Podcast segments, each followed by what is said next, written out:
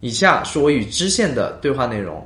本期对话中，知县从加密钱包和链上身份的底层逻辑，到账户抽象和智能钱包赛道的一系列话题，再到 Unipass 产品设计的一系列思路等多个方面，给我们带来了他的见解和思考。知县在北京大学计算机系获得了他的本科和研究生学位。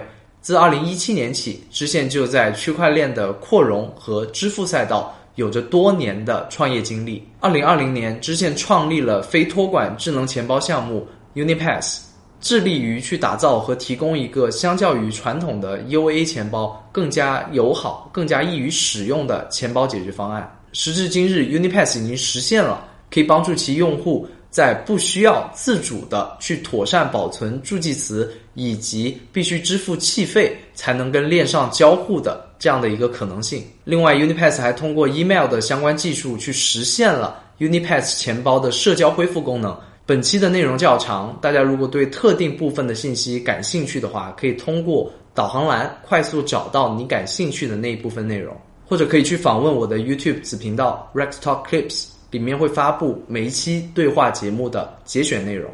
这次也是非常感谢有这个样的一个机会，跟之前有一个更深的一个交流。那么首先呢，啊，我想了解一下，跟知县问一下，就是最近咱们这个熊市，我不知道你呃 有怎么样的一个感受？因为我知道你之前呢，其实是在这个几个月之前，像博格大，你好像也有去，然后。最近我也知道你是在这个国内，然后也在这个全球到处有一些这个飞行。OK OK，先我先感谢一下 Rex 的邀请啊。这个在，在之前我们其实已经聊了挺长时间了啊，就是聊的特别好，尤其是 Rex 做这个节目呃的出发点、利益，我觉得听了特别的这个振奋啊。因为今我在这行业其实时间还算长了，呃，还是比较少看到这样比较纯粹，然后。啊，特别关注价值的节目的啊，这个是先这个表达一下对 Rex 这个这个努力的一些不敢特别特别 salute 对吧？特别这个敬佩的地方。对，然后回到刚才的话题，就是呃，基本上从去年的秋天开始吧，我就开始这个在跑。一方面是这个因为工作签的原因啊，一方面也是这个去年呃下半年其实有挺多活动，包括 DevCon 啊非常重要的活动，所以我当时跑的。新加坡对吧？新加坡虽然二零四九，我其实没买票啊，我其实就是这个大家都来，所以在这边呢能见到不少人。然后二零四九之后呢，就去了纽约，纽约待了一周，啊，还是比较意外的。本来以为纽约这边可能不会有太多的收获，结果发现收获非常多啊。这个也可以一会儿展开讲一讲。然后后来就去了这个波哥大，波哥大应该算是收获最大的，因为虽然这个非常惭愧啊，在这个行业待了挺久了。呃，第一次参加 DevCon 啊，这个也很遗憾，上次大阪没有去，因为其实那呃一九年我去了三趟大阪，但是就是没有赶在这个 DevCon 期间到啊，所以就还挺遗憾的。啊，后来也看到很多朋友这个在 DevCon 期间的一些照片啊什么的，特别羡慕。然后从 DevCon 做了待了一周之后呢，又去了这个三藩和湾区待了半个月左右，这是上一次出国的这个行程吧。嗯，对，然后这里面。像刚才说的纽约，其实，啊，首先就 NFT 这片，就纽约这边的主题是比较丰富的啊，这个也是比较比较超出我原来的这个认知的啊，就 OK 这个东西现在这么主流了嘛，对吧？这个在我们这个认知里面，像比如说 Token 二零四九这这个时期，大家讲的可能主要还是什么游戏啊相关的啊，那 NFT 这边可以说这个听到的会比较少一些，但是发现去了纽约之后，啊，那非常大的一个话题，再就是见到了。啊，纽约的一些这个从业者朋友啊，甚至是一些 random 的就见到了一些人，啊，就感觉哎，这个相见恨晚啊，有的人聊得特别好，还去这个 Unis Uniswap 的办公室蹭了个 Happy Hour，他们刚刚搬家那段时间啊，特别有意思，他们整个办公室都是那种。粉色，而且是那种死亡芭比粉，你知道吗？就是就是他们的主题色是吧？但是他们的主题色就让你感觉特别像进了 T-Mobile 的那个营业厅啊，明白？全是那个颜色，对 啊，对，就这种这种还挺有意思的啊。后面呢，就是当然这个三番的湾区一直是一个非常 chill，但是很有活力啊，就听上去有点冲突，但确实是这样，就大家很在这个很 active 在往前走，但并不像比如说这个从二零四九期间那么。呃，就非常嗨、非常亢奋的状态啊，所以我还是觉得那个气氛会更好一点吧。嗯啊，这大概是我这段时间的一个呃总结啊。明白，明白。那在这这些不同的地方里面，你感觉就是其实好像是不是不？我听上去好像不是太有这个周期，现在的这样的一种比较低迷的一种状态。对，那段时间是的，当然现在我不确定，因为这两只中间隔了一件事情，就是 FTX 的事情，对吧？对，说一锤子把这个还在探头的牛啊，可能砸倒了，对吧？这个，这个是是是这么个状态，但现在我不太确定。但是当时确实，呃，当时大家已经在这个喊这个熊来了，熊来了。嗯，呃，因为 Luna 其实影响也很大嘛，那段时间。但其实那段时间你是绝对感受不到这个熊的，就咱们说二级市场，就是一级市场这种投资的气氛啊，就是尤其是 Token 二零四九有个有个笑话，就是说投资人。远比项目方多的一个一个场合，就真的是这样啊，就一点都不夸张。嗯，这个尤其是新加坡这边的气氛也是这样。对，所以啊，那段时间真的就觉得哇，疯狂一样。就为什么这个感觉二级市场都要不行了，一级市场还这么这么火爆？对对。然后到了美国之后呢，chill 一点啊，但是呢，也仍然是就像我说的，可能没有那么多投资的事情，但是包括在 DevCon 你会发现，开发者们也没有。觉说觉得啊非常冷啦，这个要要要停下来了嘛？反而是这些 DevCon 应该是历年以来最大的一届，有六千人。然后呢，那个场地也是最宏伟的一次，就是整个会展中心，嗯，一整栋楼啊，上面没记错的话，上面四层，下面一层，还是上面五层，下面一层，嗯，全是开发者啊，这个气氛也特别好。对了解了解，所以我觉得至少在上次出国这两个月期间，整个气氛都是非常积极向上。我相信大家有些朋友可能对于支线还不是太了解的朋友，可能也会好奇支线是啊整个的个人的一些相关的一些成长经历到底是怎么样子，然后以及你现在具体的呃是怎么样进入这个行业，然后呃怎么样走到今天。对，我是呃呃背景的话比较简单，就是计算机背景啊，在北大读了七年，从零七年到一四年啊，就是四年本科三年硕士这么一个背景。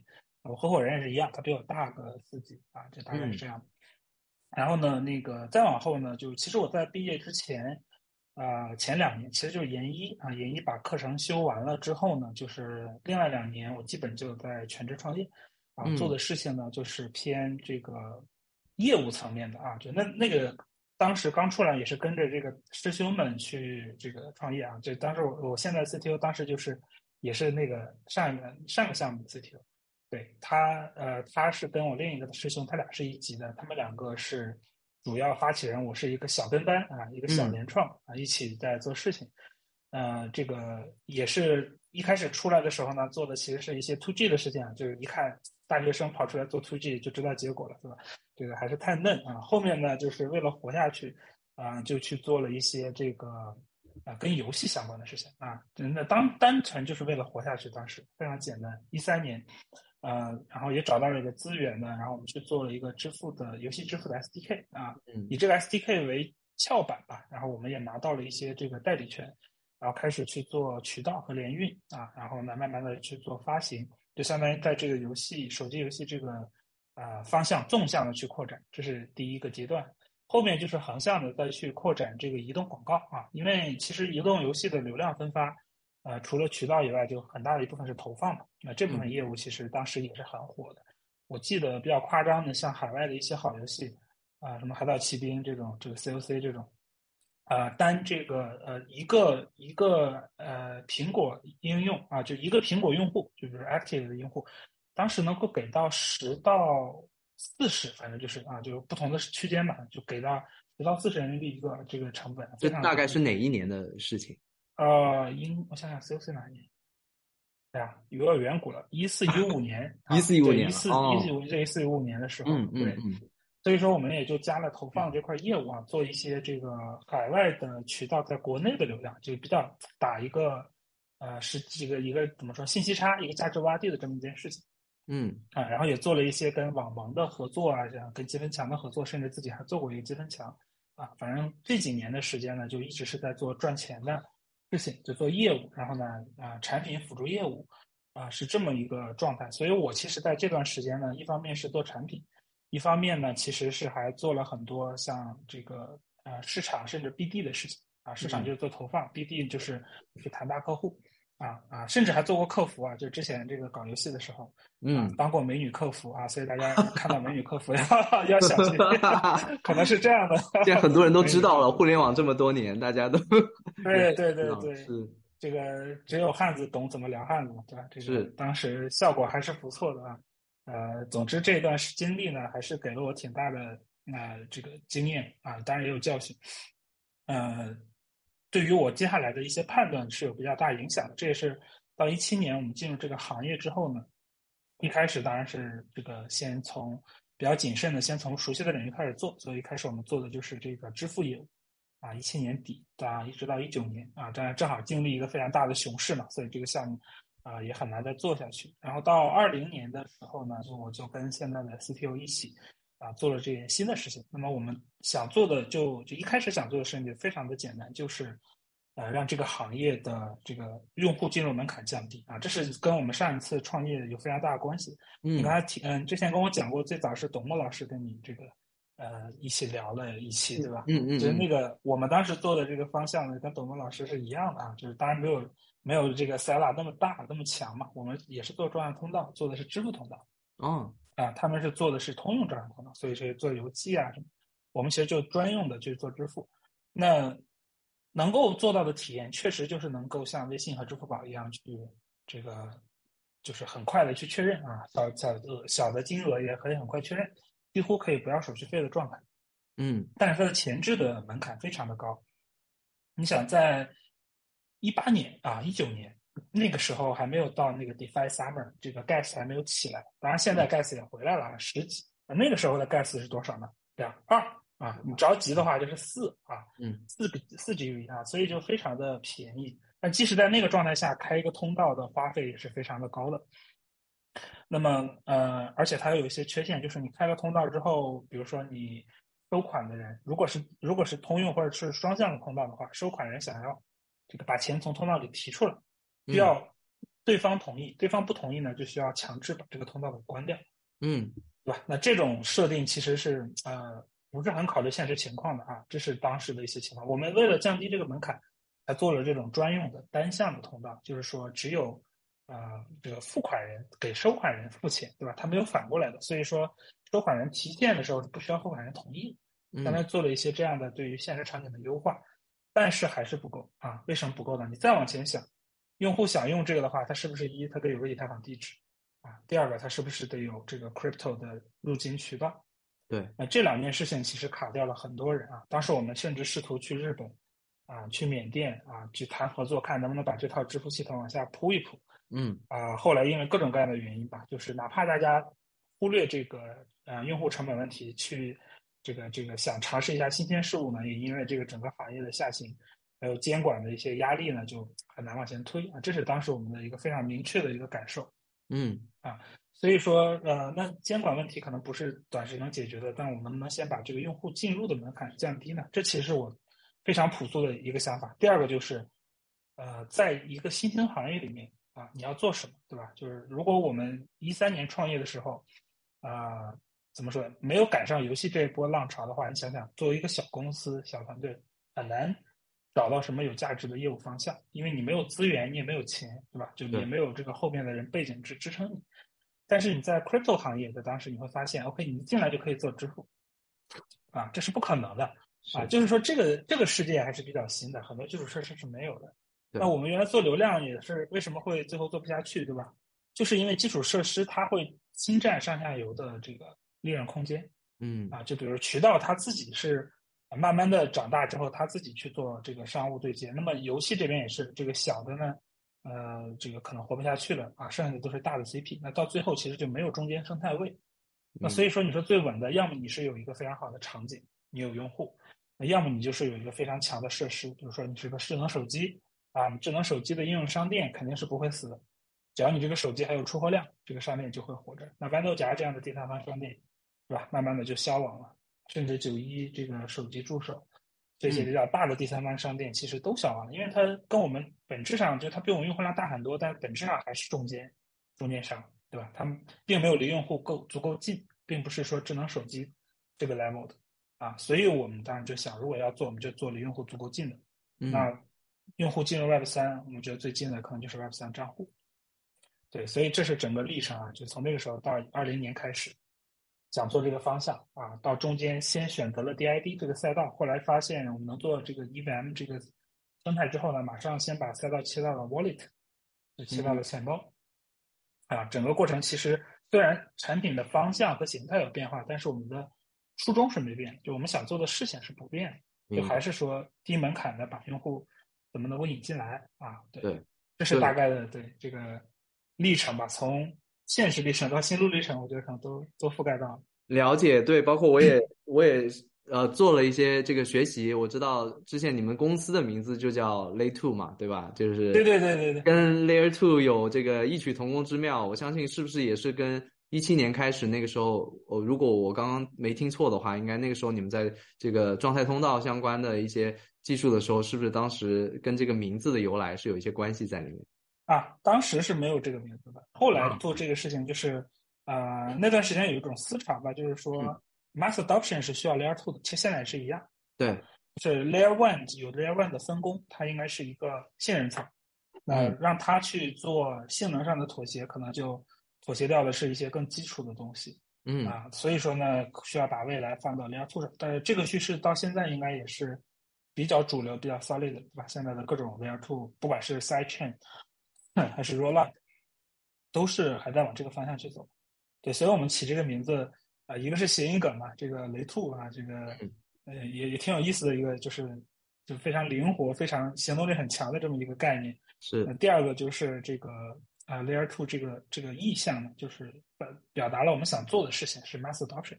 这个话题就非常适合接下来的一一系列的一些话题，包括呃，我现在可能想要向之前请教的一个，就是现在我们大家都非常关注，在现在的这个这这个阶段，很多包括资金呃 VC 方，这个包括说项目方，还有一些新的团队，他们在找方向的时候，都很关注的这个钱包的这个方向，或者说说大一点，就是这个 DID 的这个方向。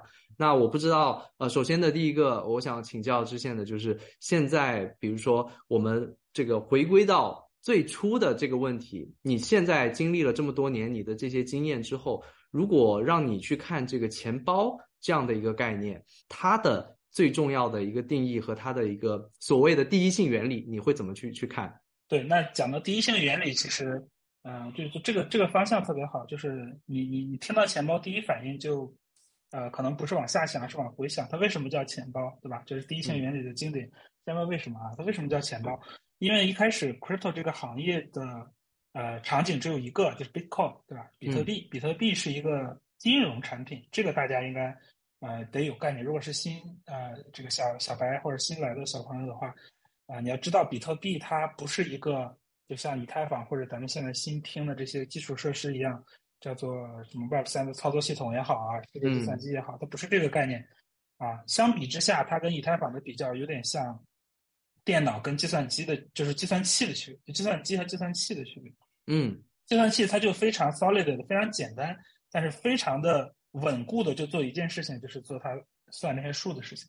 那比特币就是一个非常 solid 的，对吧？算力非常高，然后呢，这个呃设计也非常的简洁，啊，场景也很简单。它甚至为了降低复杂性，因为越复杂越容易出问题嘛。它为了降低复杂性，它甚至就在它上面能运行的逻辑都是受限的。啊，就有一个比较专专业或者经常这个行业拿出来装装逼的词叫图灵完备啊，现在很少有人讲。其实就是说你一个虚拟机是不是能做所有的逻辑？那么比特币就是一个非图灵完备，就是它能做的事儿非常有限啊。你可以理解为它没有办法写一个啊鸿篇巨制的这种合约，它只能做啊单签、多签啊，这个一个人签名还是两个人签名还是三个人签名这样基础的判断啊。当然了，Taproot 进来之后，这个逻辑有扩展，这个我就按下不提。总之，比特币是这么一个存在。那么它是一个金融产品，它是个专用的产品，所以它叫 coin。那它的用户端就是它的账户，那叫 wallet，非常自然的事情，对吧？你应该怎么去存储你的 coin？你当然放到 wallet 里。那比特币的场景是转账没了，它场景就是转账，所以你的 wallet 有什么功能呢？那就是查看余额、发起交易、收款和查看转账记录。这就是一个 wallet 应该有的功能了，对吧？啊，这是所以说这是 wallet 为什么一开始叫 wallet，到后面到以太坊之后呢，一开始的场景，其实大家都知道，一七年啊，以太坊的大爆发主要还是因为这个 ICO，对吧？嗯，ICO 呢，说白了就还是一个投资场景，它还是金融场景。那大家仍然是把钱投出去、收回来、转账转出去啊，比如说转到交易所交易，啊，这个状态还是钱包为主。但是再往后，趋势开始变，对吧？当然，DeFi 也没变啊，DeFi 的这个还是钱，还是金融。但是再往后面的叙事，Web3 开始了啊，Web3 进来之后，呃，这个大家开始讲的是一个下一代互联网的概念。那这个时候交互的处理的数据就不仅仅是资金了。对吧，像现在很多时候，如果大家玩一些最新的这些产品的话，不管是说 NFT 相关的、游戏相关的，还是 social，对吧？这些东西相关，你会发现很多时候你并不是在转账，你只是在签一个消息。这个消息呢，呃，是由比如一个服务器来处理的，它来验证你有权利这个 login 一个 account 啊，就是这是现在的一些用法。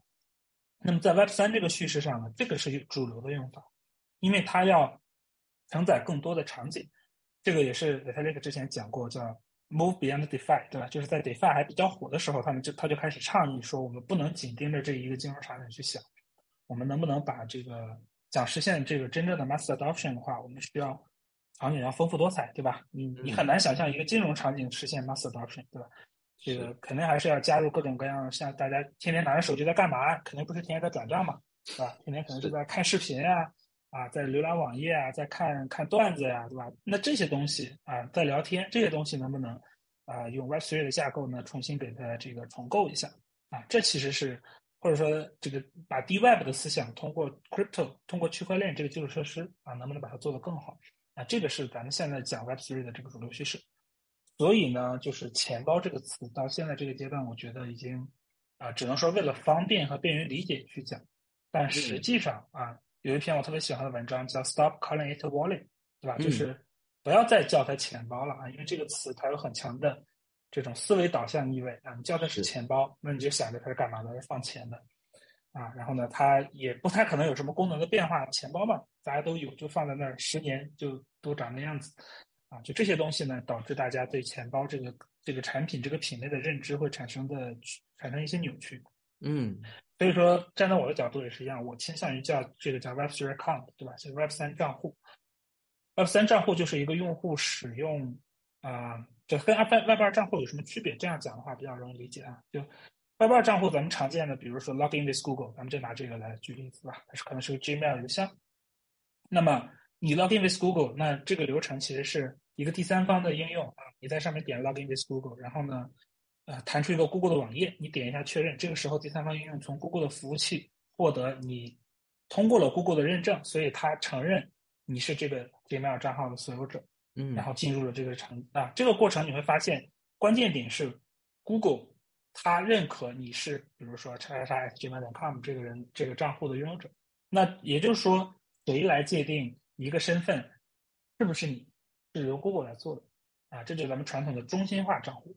对，也就是说，Google 它可以把你办掉，对吧？它可以封掉你的账户，它也可以，当然了，那个它没这么做过，大家可以假装是你，或者把你的账户赋予另一个人，这都是它权限范围之内的事情啊。甚至有可能啊，在 TOS 里面，它都会写这个账户不属于你，你只是使用，我们随时有权利对它做各种各样的操作，对吧？这就是一个中心化的 Web 二账户的一个状态。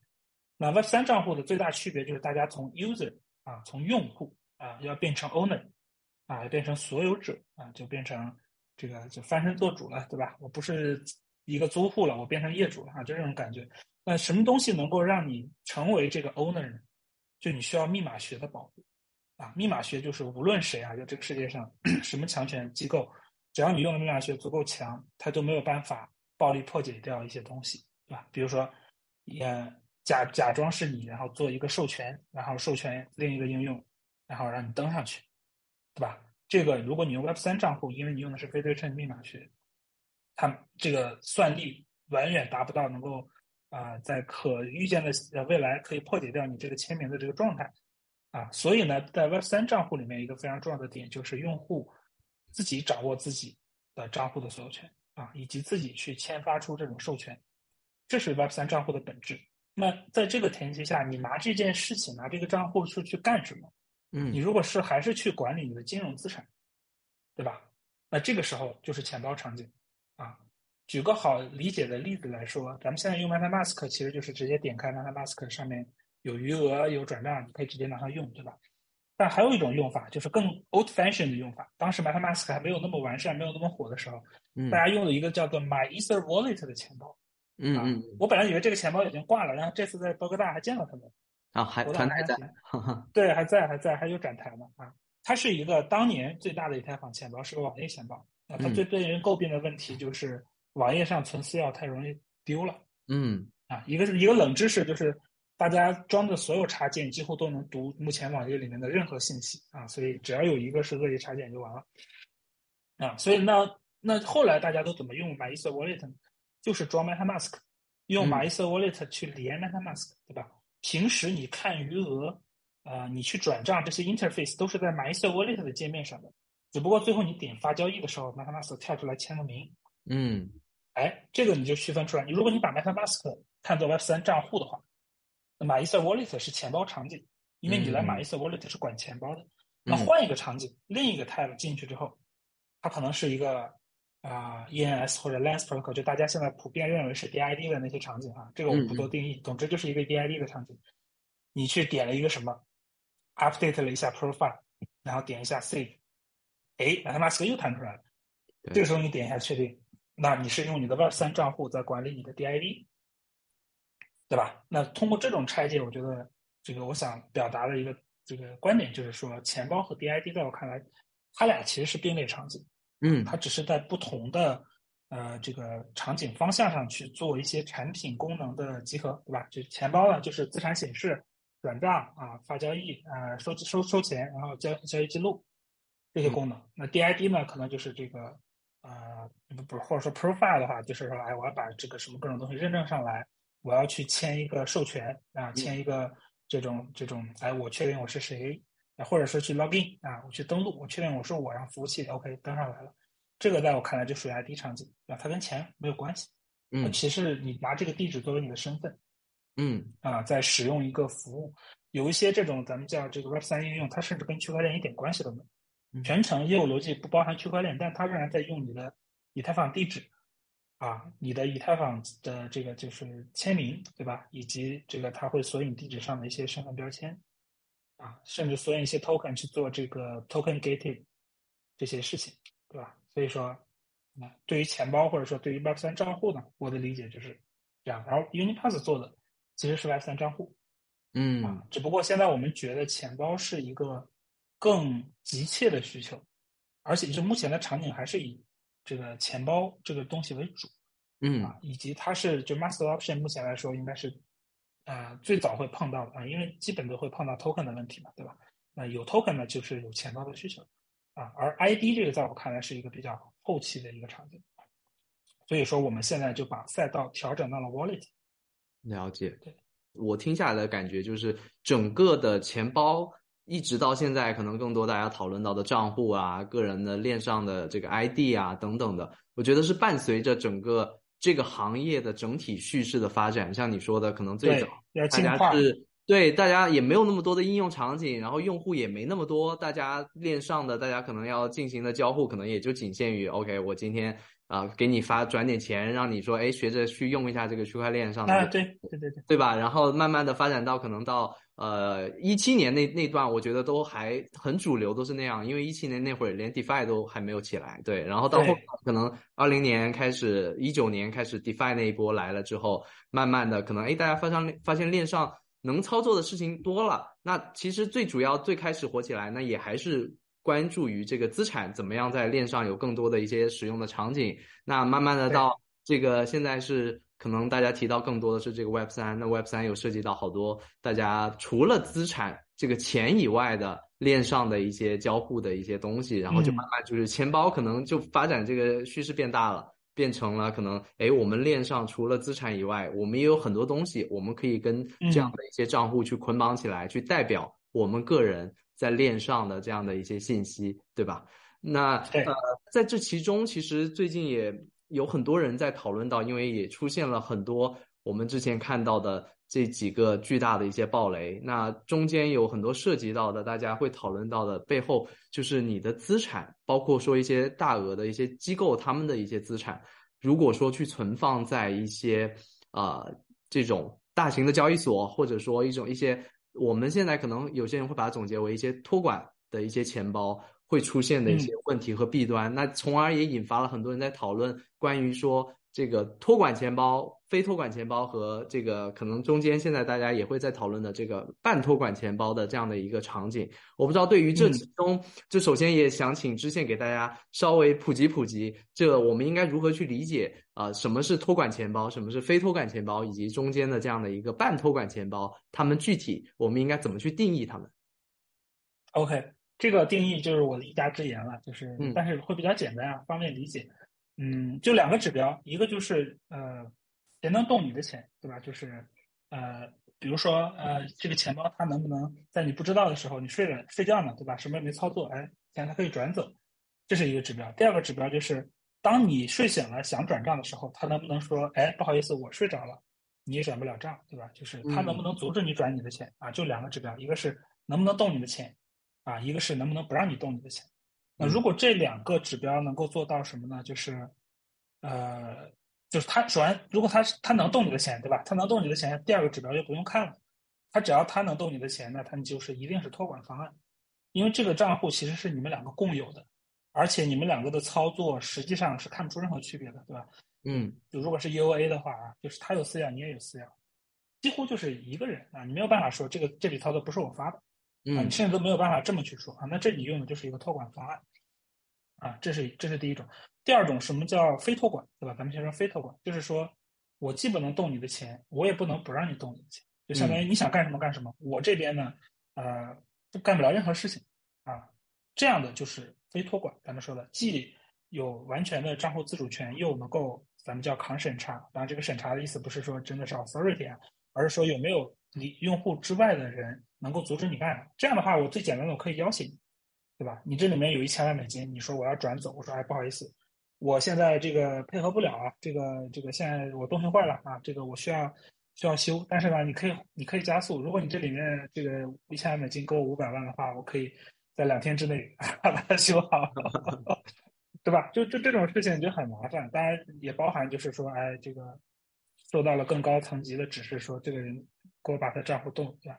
嗯，这个钱就没有了。对，这就是咱们说的这种审啊，这个这个这个别人能够阻止你动你钱的啊。所以说呢，知道了非托管，知道了托管的中间状态就是他不能动你钱，但是呢，没有他你也动不了你的钱啊，就是属于一个僵局啊，每人拿一半啊，每人拿一半，哇，这个不合作就我们都干不了的这个状态，这就是半托管。嗯，对，这是我的一个。粗浅的定义吧，对，但是确实很方便理解，也很好判断。明白，明白啊！我觉得看到了很多最近近期有很多的一些观点，我觉得会有稍微有一些，在我看来有些矫枉过正，就是很多观点会认为说，哎，我们应该要更专注于去追求所谓的。这个非托管方案就是我们自己来完全的掌控自己的私钥和自己的资产的一个控制权。但是我我我前两天就这几天咱们录制的前两天，我刚看到一个信息，就是我不知道之前有没有看到，就是一个呃这个比特币网络的一个核心开发者 Loop。对他自己也算是，你要说技术上的话，他应该是一个非常有技术功底的一个人，而且比我强多了，是吧？对，然后 对，然后他自己这两天也是呃，就是丢失了，如果我没没看错的话，应该是超过两百个的这个比特币资产，现在也是价值几百万美金的这样的一个一个数额的这个这个，其实数量来说应该是不小的一个数额。那他。很很很很有意思的一个点，就是他自己也在推特上面说到，说他自己其实也还不是太确定这个问题到底出现在哪里。对，这从我其实就引发我自己的一个一个思考，就是我说这样的一种完全的追求极致的这种非托管的这样的一个方案，到底是不是真的？是一个真的是最好的一个方案。我不知道知县你对于这样的一个呃这三方，就刚刚我们提到的托管、非托管和半托管，你觉得未来整个的这个场景会，或者说它适合的人群会会怎么样去去去去去呈现出来？对，嗯，明白。就是这个话题也是一个小白听了比较懵，然后大家天天都在讨论，也没有什么结果，各执一词比较严重的一个是啊分析比较大的话题吧。对，然后我想我想先从钱包这个角度 step back 一下，我们先说一下，咱们大家选笔记本电脑对吧？呃，你你想要一台什么样的电脑？那有的人可能就打游戏，他就要买游戏本，他这个时候这个游戏本非常重非常大啊，然后耗电也很高啊，这个但是无所谓，我要的是。更更强的显卡，更好的屏幕，啊，这个对吧？这是这是一种。那我如果只是一个办公用的轻度产品，像我的话，我现在要强迫自己不写代码，对吧？我我很喜欢写代码，但是我嗯这个职这个这个职责不允许我写，我就买了一台 MacBook Air，对吧？这个对我来说，哎，非常符合，因为我到处跑。然后呢，这个性能也足够，M1 的嘛，对吧？已经已经很好了。那这个这在我以前是不敢想象的，我竟然不买 Pro 对吧？这个简直就是对于程序员的亵渎。对，但是需求变了啊，场景变了，那这个场景里就有更适合我的产品了啊。这是一个，就我举这个例子，其实让大家想一想，就是啊，咱们选一个产品，钱包也是一样的东西对吧？它是个软件产品，你软件产品也有很多，比如 To Do 了对吧？这个比如日历啊，比如天气，你都是有自己呃需求的。那如果你选择钱包，那你首先要想明白自己需求是什么。你是就是说要绝对的安全，对吧？大家大家都说又要马儿跑，又要马儿不吃草啊，这个大家都知道这是不现实。它总是有一个产品的 trade off。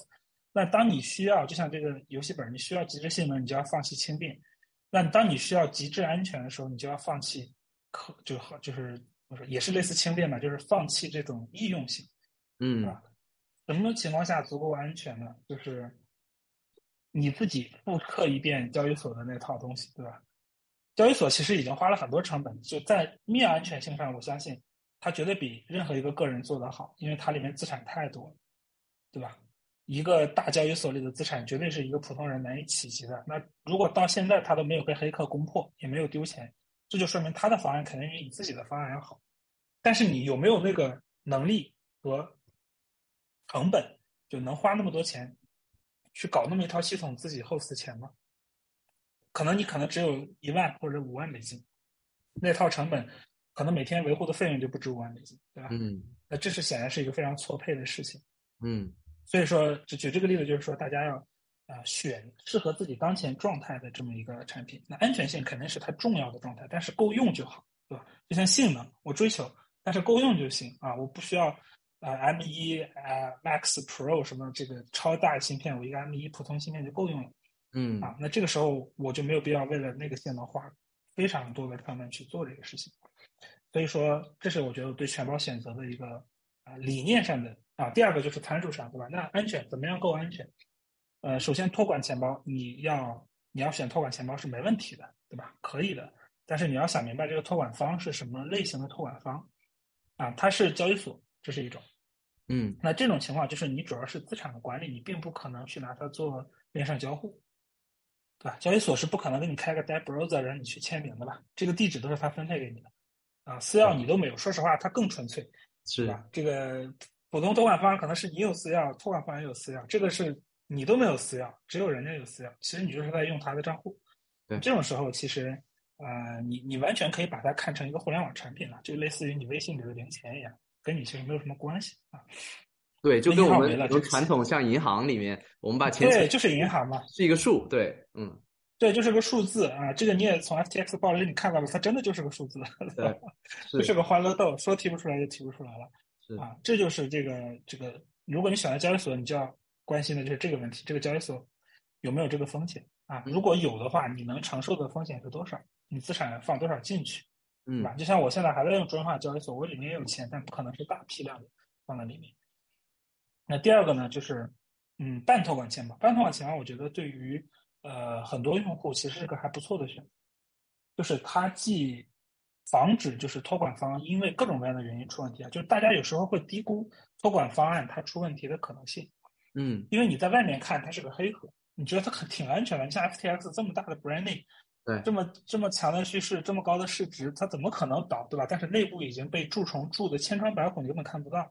是啊，有一些项目，比如说它内部有人已经留了后门，对吧？这个你根本不知道。那他可能某天一触发这个后门，所有钱都找不到了，最近其实有钱包也出这种问题嘛，大家也都可以看到新闻。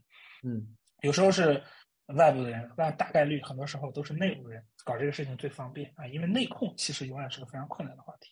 嗯，那这种时候你就要首先要不要低估中心化托管钱包它内部出问题的概率。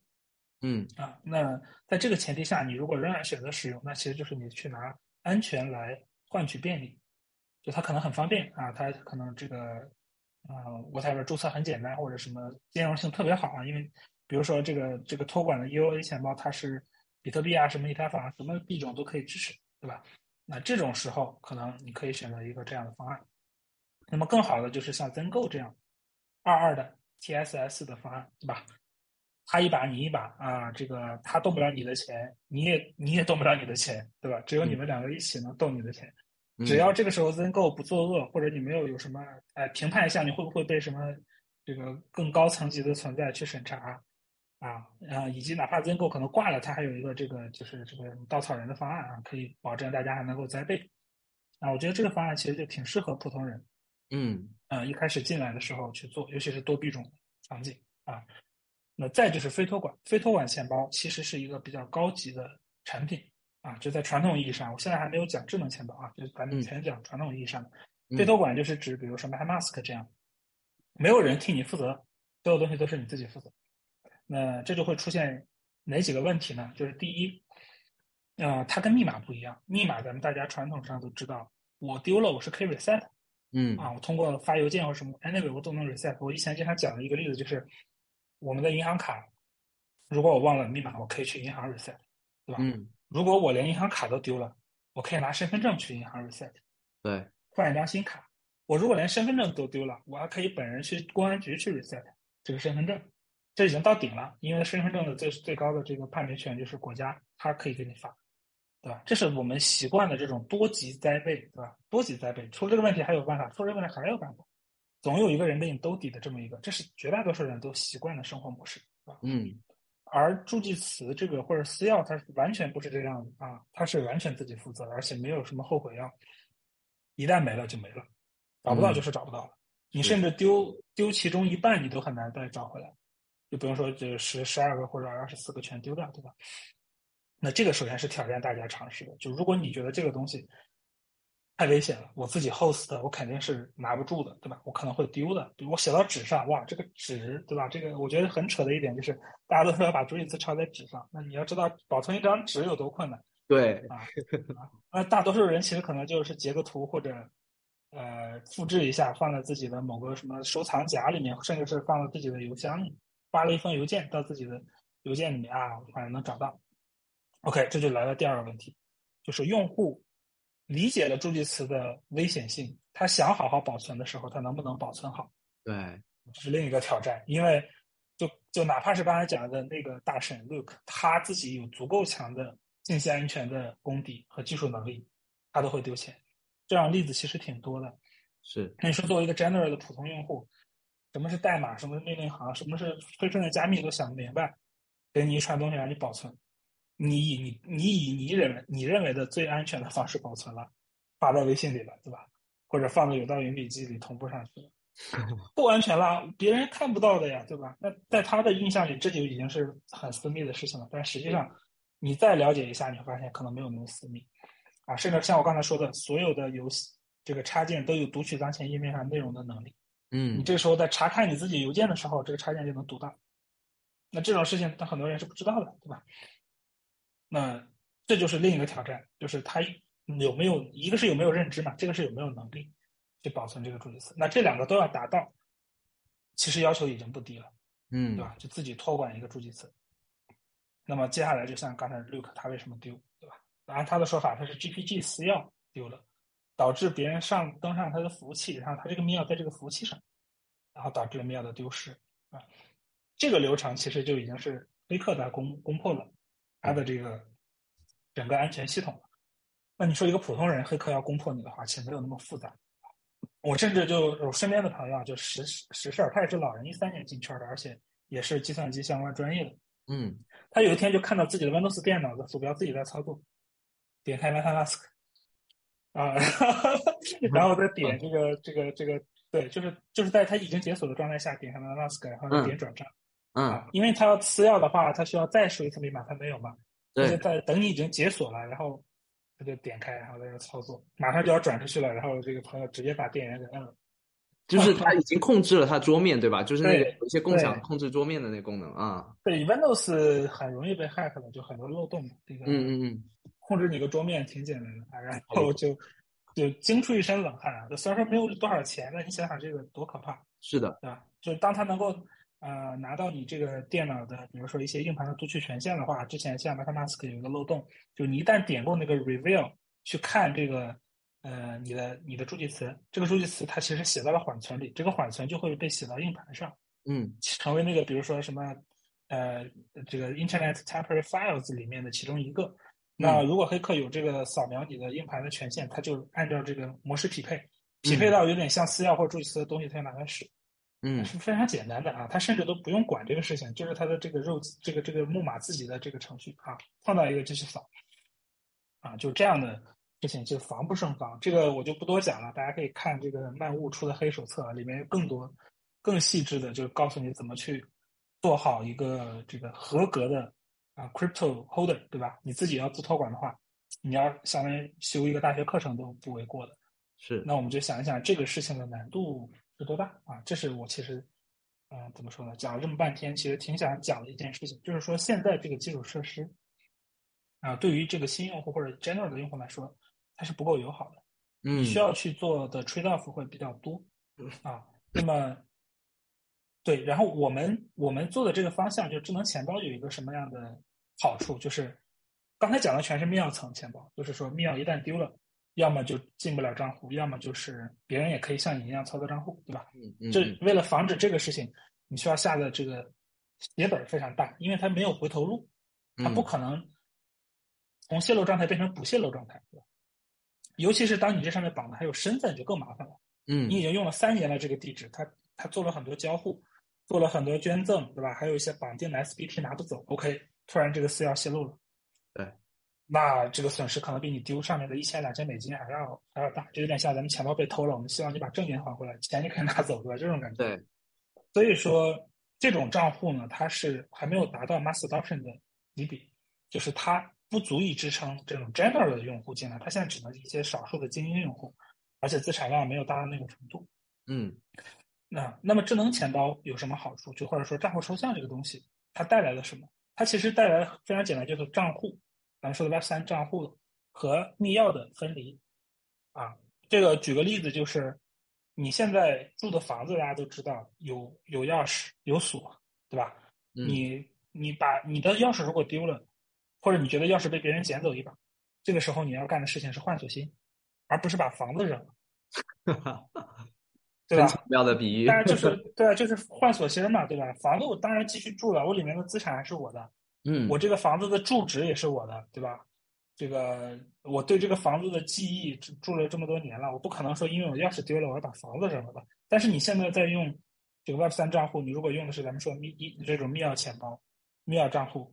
就是这样的，你钥匙丢了，你这房子就是得扔，要么就是谁都进不去了，对，坚不可摧，就是这个锁就没有办法从外面破除的，门也砸不开，窗子也砸不开，整个房子就是一旦丢了钥匙，谁都进不去，啊，这就是现在的状态，要么就是钥匙一丢了，谁都能进，对，而且谁都能进啊，进去之后呢，还判别不出来是第二个人进去的，看上去还是你进去的，是，啊，谁都可以把你房子东西搬走，对吧？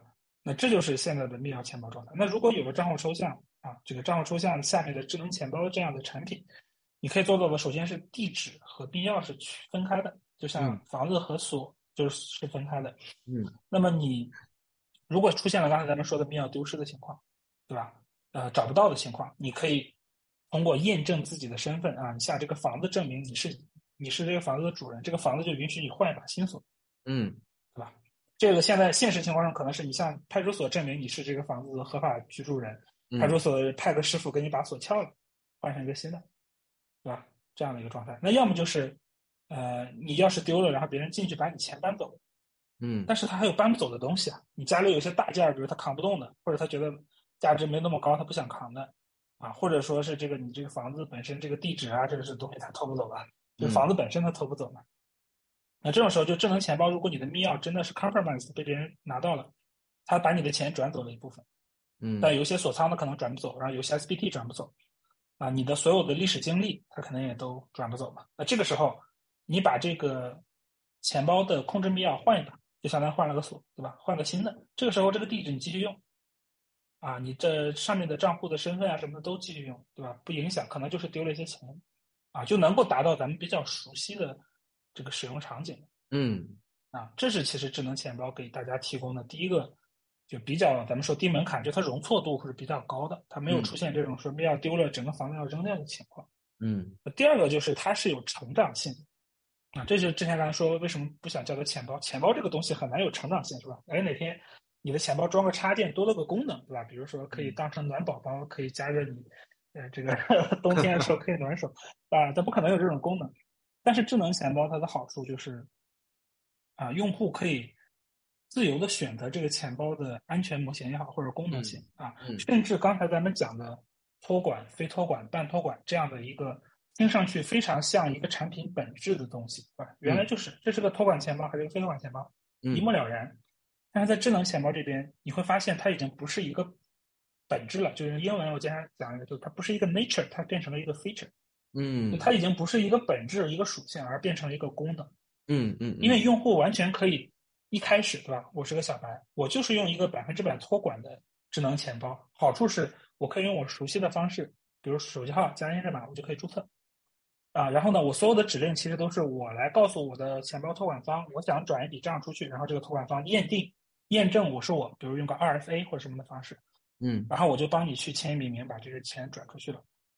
如果这是 EOA，那你没有办法把它转换成非托管，对吧？就当这个用户他已经熟悉了啊，我知道了啊，原来这个 Web 三啊是这样的啊，我我希望能够把钱包的控制权拿回来，而不是说我重新创建一个新的。那在这种情况下，如果你是个 EUA，没有办法，因为对方拿到你私钥，不可能再不拿到。嗯啊，一个秘密一旦泄露，不可能再不泄露。但是呢，作为智能钱包，OK，合作方，哎，不是那个钱包服务商，可以把这个他控制的密钥拿走，换成一个你控制的放上去，就相当于换了把锁啊，就有点像这个咱们租房子轮换的时候，上一个租户走了，下一个租户进来，他自己换个锁芯，对吧？嗯，这样我就从可能这个房东的钥匙可能是已经泄露了无数次了，对吧？这个装修队也有，房东也有，可能上个租客也有房东的钥匙。嗯，那这个时候你为了你为了把这个你的房子的托管状态变成非托管，就连房东都进不去的状态的时候，你换个锁芯就好了。那这个时候智能钱包的用户也是，他可以哎把这个现在的这个百分之百托管的密钥，那我先可以把它转成半托管啊。如果我还是不放心的话，嗯，我可以要求我的服务商帮我每次都审查一下这笔交易是不是我签的。这时候我可以把它转成半托管状态，就是我签一个名，你签一个名，这个钱包可以把交易发出去。这就是咱们常见的二二的多签。嗯。啊，二二的多签，这个时候呢，服务商他可以帮你先预先跑一遍这个交易，是不是一笔看上去很大额的啊？这个已经足够引起更深层次的对你的提醒，比如给你发个邮件，问你，哎，你现在在往外转钱，是不是你转的？如果你这边邮件点确认了，他那边才会帮你去签这个名。嗯，啊，像咱们现在 Argent 啊这些多签的智能钱包，其实都是这个做法。嗯。那 OK，我再进一步，就是我这个用户在成长嘛，从小白成长到 OK，我已经有一定的 awareness，但是我觉得我还是需要这个服务商帮我去做一下风控。那如果我再往前走，我觉得我自己完全可以控制这个钱包了，对吧？那我就可以把这个操作方踢掉，我自己拿着这个 key 呢，可以百分之百控制这个合约。那这个时候用户可能已经有了一个硬件钱包，这个 key 它是放在硬件钱包里的啊。那他平时呢？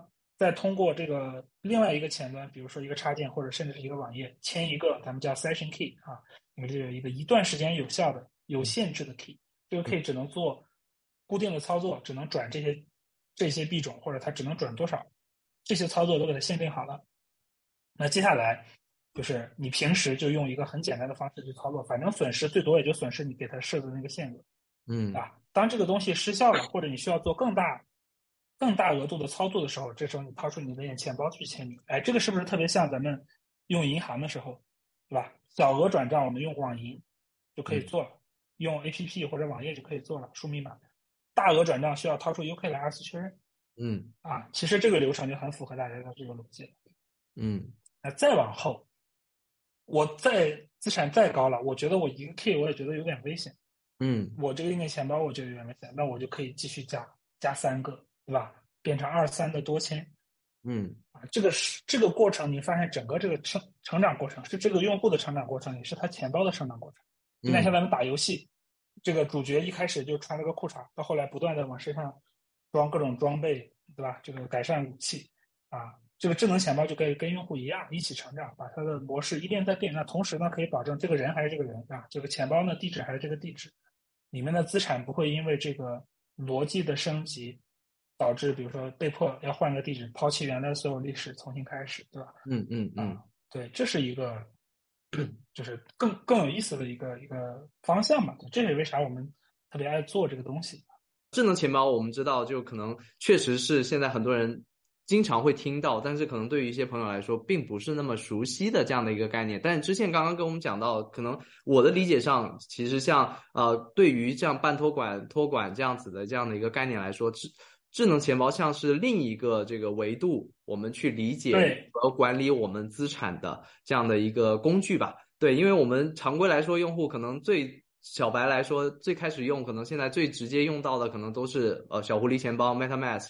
那 MetaMask 可能呃要归类的话，它属于是一个我们专业名词叫 UA 钱包，就是外部账户的这样的一个钱包，对吧？对，那那这个外部账户钱包，它是我们确实是常规来说，很多用户跟链上之前去交互的这样的一种方式，但它可能更偏向于，如果我们套进到托管和呃这个非托管这样的一个场景里面，可能是更倾向于是这种非托管，就是我们自己去管理我们自己的私钥，但它带来的问题就是我们用户，我常常我之前在我自己的这个节目里面也说，我们最终永远是我们自己要不断的去增长知识，因为即使是你有一定的这个这个基础，然后你自己知道说我要把我对我那个只写下来的那那部分那些助记词我们要保护好，但是事实上还是有非常多的一些可能性。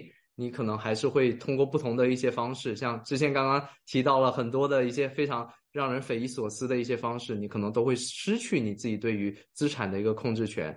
那这几年慢慢的，其实智能钱包也是跟这个 UA 钱包是，或者说智能钱包账户跟 EUA 账户可能是这个比较同一个层级，大家去理解这个呃钱包赛道的这样的一个大的范畴，对吧？那其中这个智能钱包就是属于这个智能合约账户里面大家去用到的，可能接下来很多人用户可能会使用到的一个所谓的产品。那知县刚刚已经也开了个头，那我接下来我就可能呃想了解一下，就是因为现在最近大家提到智能钱包的时候，很多人会经常会关联到的一个词就是这个账户抽象。那账户抽象，首先它是什么？那账户抽象它和现在大家提到的这个大热的叙事智能钱包，它们之间的关系，作为一些普通的用户，我们应该如何去理解呢？OK，对账户抽象，其实刚才我。呃，提到了一下是吧？刚刚是说那个举例子的时候叫账户抽象。其实，嗯，这个词听上去就很很专业啊。但是，呃，他他描述的事情挺简单，就是我刚才说的那个房子的比喻，对吧？嗯，你这个房子能不能换锁，其实就是这么一件事情。如果你的房子能换锁，那你就是有账户抽象能力的。如果你房子不能换锁，就是你锁一旦出问题了，房子得跟着没，那这个就是没有账户抽象能力啊。它这个抽象的是什么？其实就是咱们说的这个钥匙或者密钥，嗯，跟房子也就是这个账户，对吧？这个钥匙跟账户之间的关系啊，他们两个分离开了，就是账户是账户，钥匙是钥匙，他们两个是解耦合，他们叫解耦合，就是没有关系的，嗯啊，可以拆的啊，就是拆出来换个新的进来，这种就是账户抽象要做到的事情，对吧？这是这个从大面上去讲，然后呢，这个账户抽象这个名词需要从啊，一个是它它是干什么的，对吧？它是就它本身是什么？它本身是一种能力，就刚才我讲的，你有没有能力把钥匙和房子分开？如果有，那你就是拥有账户抽象能力的区块链。啊，就这个是区块链上的一个术语，账户抽象。如果你有这个能力，那你就是拥有账户抽象能力的区块链。咱们举个例子啊，最匪夷所思的例子就是比特币。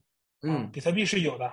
对吧？虽然很简单，很少很少的账户抽象能力，就它不同的地址格式，它是可以有不同的逻辑在里面的，就有的是单签，有的是多签，它不需要通过再上层的逻辑去实现，它们都是同样的，呃，就是这个地址啊，不像合约地址和 EOA 地址分的那么清楚。嗯，那么再往后呢，像 EOS 啊，这个可能很多新新朋友都没听过这个链了，对吧？当年的以太坊挑战者 EOS 啊，这个它是账户抽象，我觉得起头起的比较好的，它就是它的账户是什么呢？是一个十二个字符的字符串，你自己可以起。嗯啊，就比如说 A B C D E F G 下，呃，就这样的一个十二个字符的字符串。那它显然不是密码学相关的东西，它就是一个像 E N S 一样的名字。嗯那么它代表的账户里面就有两个密钥，一个是有高级管理权限的密钥，一个是有执行权限的密钥。呃，这些密钥是可以替换的嗯啊，所以说 EOS 就是已经有不错的账户抽象了。那再再往后面，像 Flow 啊，对吧？像这个 Aptos、Solana、波卡，其实都或多或少的具有一定程度的账户抽象能力。就是说，他们的账户里面可操作的空间，可以编程的逻辑，呃，多还是少啊？这个举个例子，就像咱们买了一个房子，这个房子里面承重墙多还是少？嗯，承重墙如果足够多，就是你一点一动一点都动不了，这个房子什么样给你的，你就得怎么住。嗯那这种就是对吧？没有办法去改造，那账户创造能力就会比较弱。但如果这个里面没有床的纯化结构的，所有墙也可以砸了重新做啊。就是本来就像咱们解锁，我用一个密钥解锁，这时候我可以用三个我要求只有三个密钥才能解锁，我甚至要求这个房间用三个钥匙，那个房间只用一个钥匙可以解锁。嗯那这就是像在钱包里面。我这个 NFT 我需要三把密钥签名才能往外转，但是呢，我那个 USDT 呢，我其实一把密钥解锁就可以转了，嗯就是嗯按照资产去做权限控制。嗯对吧？这种能力越强，它的账户抽象程度就越高。呃最高的 Starknet 呀、CKB 啊这样的，就是你可以理解为就是没有承重墙的，它里面什么都行。你你你不要验签都行，对吧？嗯这个 就是你你说你传进来的这个数是个密码，我写了一段话，你只要知道这段话，你就可以转钱，都可以啊。这就是账户抽象这个事情本身，它它讲的是一个区块链它的一个账户的这个灵活性，可以理解为啊有多强。那另一个事儿就是，它是以太坊生态的一项运动，或者说是一个事业，就是让以太坊拥有账户抽象能力这件事情，在以太坊也叫账户抽象，对吧？所以是不是其实我理解为账户抽象能力在以太坊这条链上面来说，它是比较弱的，所以它需要做这对件。，没错，就是弱到就是几乎没有嘛，对吧？像咱们说的，嗯密钥丢了就什么都没有了嘛，就是嗯这个没有任何转还的余地的。嗯啊，就是这样的这样的情况。对，所以呃，就包括密码学也不能换，对吧？他用的什么密码学，现在就必须用这个密码学。那最早其实当时维特列夫提账号抽象的时候，我记得他是说，如果未来比如说量子算法出来了，我们能用做用想换抗量子算法，现在这个架构是不支持的啊，因为嗯，它地址上传规则是写死的。明白对。吧？他一开始担心的是这件事情，当然再往后就是说这个账户自己的灵活性啊，是不是够强？能不能有足够的咱们说权限控制能力嗯啊？当有权限控制能力，可能这个容错性才足够高，高到普通用户能够用。嗯嗯，后来这个账户抽象不断的发展，其实到现在已经有七年的时间啊，嗯一直到最近说四三三七把整个事情带起来啊。其实这个整个事情在以太坊来说，它是一件非常持久的一个目标，就把以太坊的账户抽象能力提升这件事情。那它也有不同的解决方案，或者说不同的这 approach 啊，不同的方法。比如嗯之前最早的时候就是想直接在底层把这个账户抽象做到，啊，就是我直接就从共识层、从节点层就让这个系统默认就支持了一些能力啊，这种是一个当时的想法啊，就其中有一个还说新增一种交易模式叫 AA 交易，嗯 这个交易呢可以不由啊 EOA 发起啊，这里有一个冷知识，就是现在以太坊生态所有交易都是由一个咱们说的 EOA，就是 MetaMask 直接生成的这种没有账户抽象的钱包发起的，这是这个基本设定。合约是只能等待某一个 EOA 来调用，对吧？它只能是被动接受。那那个提议就希望能够合约的一种情况下也可以主动发起交易，自己付 gas 啊，嗯就像这种也是一个 approach 啊，它可能跟现在说的智能钱包、智能合约钱包这个方向是不太一样的方式。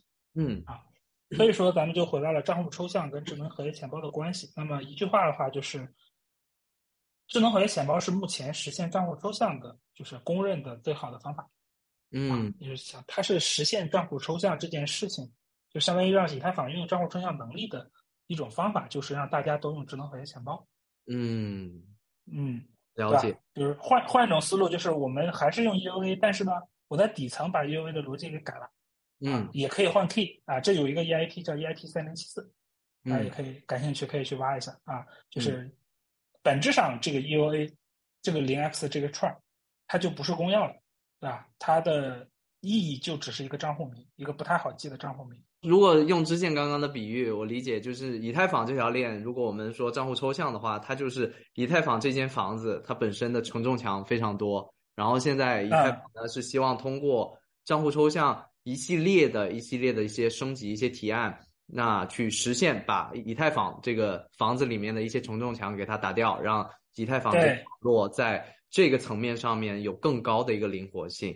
那其中其实呃，大家说到这个账户抽象，如何去抽掉这些承重墙？现在最火的一个概念就是这个四三三七。大家经常会提到是 ERC 四三三七的这个概念，可能是非常重要的一个帮助以太坊去去拆墙的这样的一件事情。对对，其中其实大家现在经常我自己的一个之前的一个困惑就是 EIP 四三三七和 ERC 四三三七经常会反复出现，然后我不知道这其中到底应该是什么什么样的一个区别，或者说哪一个应该是更准确的一个描述呢？啊，ERC 四三三其实更准确的啊，它们的区别很简单，EIP 就是呃 proposal。对吧？就是这个呃，IP 叫什么来着？我现在脑子真是不行了。嗯，这个总之就是大家对以太坊生态、Ethereum 啊，哎，IP 是什么？我真的有点忘了。说 anyway，就是你提一个提案，这个提案可以是多种多样的，它有不同的 category，就是比如说 core 核心 category 就是跟共识相关的。那么有一些可能就不是这个这 category 的，它可能就是应用层的或者其他的，对吧？比如说有一些签名标准。咱们常用的 Web 三 GS 用的这些 RPC，包括这个智能钱包常用的 EIP 幺二七幺，这些其实都是 EIP，对吧？还有一个就咱们可视化签名，大家有时候会发现你签的东西可以看得很清楚啊，不像以前一样签个哈希，对吧？它签的可能是一个非常清楚的这个是这个说明，这个是 EIP 七幺二啊，大家不要跟 ERC 七二幺混啊，EIP 七幺二。这个就是一个可视化签名的体验啊，这些都是相当于大家怎么社区去共建以太坊生态呢？就用这种方式不断的去提体验，现在应该是到六千多号，六千多号。然后 ERC 呢，其实是 EIP 往前再走一步，就是 Request for Comment 啊，这个我是记得清楚的。嗯啊，Request Comment 这是 ERC，其实就是升级了，对吧？就是更成熟了，我们走到了下一个阶段。那这个时候 ERC 呢，它还有一个 Draft 状态，就是。request for comment，然后现在还没有 request 完，等这个 request 一段时间没有新的 comment 了，没有新的增补了，它就会进入 final 状态，也就是这个标准是不可修订。那这个时候大家可以放心大胆的依照这个 ERC 去做东西，因为不会再改了啊，接口也不会改了，这个这个字段也不会改了，对吧？就比如说咱们常见的 ERC 二零 transfer，这个一定是叫 transfer 而不叫呃这个比如说这个呃 send，对吧？就是发送啊，就是叫转账啊。这个 approve 就一定要 approve，而不是叫 permit。啊，那这种时候你在写代码的时候，你写钱包也好，写其他合约来调 ERC 二零合约也好，你都可以放心大胆的写上这个字段啊，因为它不会再改。这是一个，其实是以太坊的一个社区治理的一个机制问题。嗯，那对于三三七，因为它已经进入 ERC 阶段了，所以就就是要叫它 ERC 四三三七。那四三三七到底是？为什么在在大家现在好像提起的特别多，然后大家觉得那么重要？我不知道之前你怎么看待它到底带来的一个呃历史性的这样的一个意义是是在哪一块？对，嗯，站在最顶层的角度讲，就是它让智能合约钱包这个品类的开发难度、运营难度都降低了。哦，啊，对，就是说。呃，以我们为为例吧，因为我们做的时候，其实正好是四三三七提出来一段时间还没有火啊。然后我们当时做的时候，其实为了尽快的去 production ready，我们不可能去呃，就是寄希望于比如四三三七在两个月之内做完，我们正好能用上，对吧？那我们在没有四三三七这个阶段，我们该怎么做一个智能钱包呢？首先合约要做，对吧？智能钱包合约要做，这一套东西挺复杂的。有像我们可以多链部署出同样的地址，这都是一些这个专门的一些技术上的操作。那除了合约以外，你还要配合的是前后端，对吧？为什么需要后端？是因为需要有人代替用户往链上提交易啊。这个我不在细节展开，大家就知道它跟这个 EOA 的区别就是，就刚才我讲的，它不能自己主动发交易，它需要这个另一个 EOA 去调它。那这个谁去调它呢？这时候就会出现一个 Relayer，就是有一个中间人，他来帮用户做这个合约调用，同时他可以帮用户付 gas 啊。对，这样一个人。啊，那这个东西是没有标准的，就需要自己做，每家都自己做，多链的 relay，对吧？每个 EVM 链都都得有，啊，这是一个工作量，对吧？那它就是代付 gas 这件事情，也是没有标准的，哪些 token 可以用来付 gas？那这个谁去上链去付这个 gas？如果这个上链的人他不服务了，或者他审查你，你怎么样去切换到另外一个人，对吧？这一些东西其实有没有解决方案呢？有啊，你去看这个。咱抛开智能钱包不谈，就谈咱们 EOA 提交易的时候，如果 Infura 挂了，你的 MetaMask 大概率就提不了交易了，对吧？但这个时候你可以手动把它换成 Alchemy 的一个 这个呃 RPC URL，你就可以继续提了。也就是说，以太坊全节点这个东西本身是一个 P2P 网络，嗯，你随便找一个开放服务的全节点，你都可以通过它把交易发上去，这就是一个去中心化的基础设施的承诺嘛，对吧？就相当于大家总是有选择自己全节点的能力。最不济你自己跑一个呗，对吧？然后自己去发啊。那同样的解决方案，你也可以用到智能钱包上。那 Relay 是一样，我是不是可以搭建一个 Relay 的网络？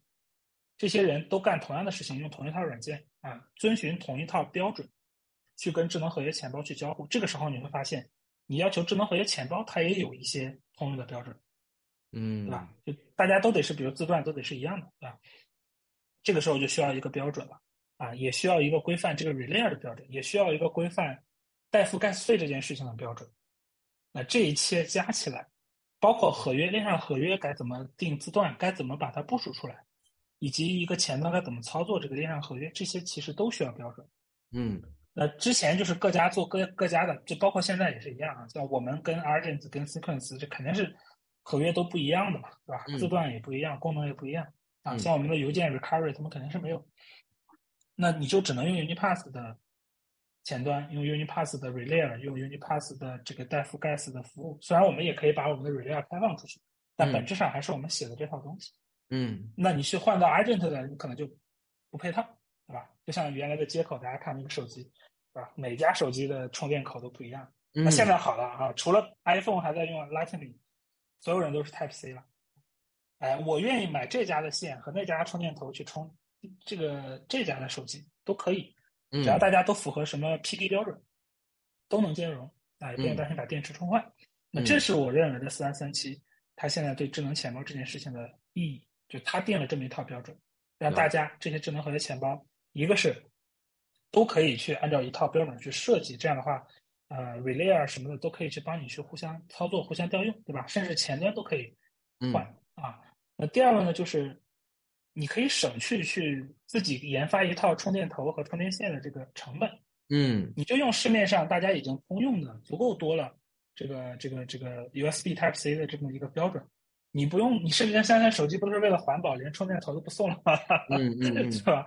对，因为这个东西已经够多了，你不用再去生产一套了啊，你只要是 Type C 接口的东西就有人买，因为他知道该怎么用，他已经有这个基础设施，了解支持它。嗯啊，四三三七就提供了这么一套基础设施，让智能钱包呢都不用去做 relay，啊，不用去做盖茨费代付这些东西，你只要接入这个标准，自然会有一个 P2P 网络，它来就你把交易广播到这个 P2P 网络，就会有人帮你上链。明白啊，就这样一个东西。对，明白。所以我是不是可以把它理解为，其实？呃，四三三 G 跟智能钱包之间关系是，其实智能钱包我之前也知道，它其实也不是一个非常新的一个概念，其实对吧？像呃，现在已经有蛮长时间，Unipass 也有一段时间，然后我们之前经常用的这个多签钱包，这呃那个对对，现在叫 Safe，他们也是做。智能钱包的嘛，对吧？那这样的一些钱包，他们其实之前也是存在的，只是我从支线的这个表述中，我理解的是它呃需要自己去搭建很多的一些所谓的基础设施啊的一些做的一些工作。那现在四三三七它是最重要的，它是定义了一套标准。那它是不是可以理解为为未来的新进入这个赛道的很多的一些团队，可以说是节省了一些蛮多的一些工作，然后可以让他们可以更专注的做其他的一些一些开发，对吧？没错啊，而且这些东西接过去之后，其实是更 make sense 的，就它是一个规模效应，嗯？用的人越多，其实它呃，就每个 bundler 就他们他们不叫 relay，它叫 bundler 啊，嗯，就是一个 bundler 能够上链的交易越多，它其实越划算，啊，了解就是这样的一个一个事情。然后呢，不光新钱包，老钱包也可以啊，就这个我们还算是就是做的时候就已经有四三分七了，对吧？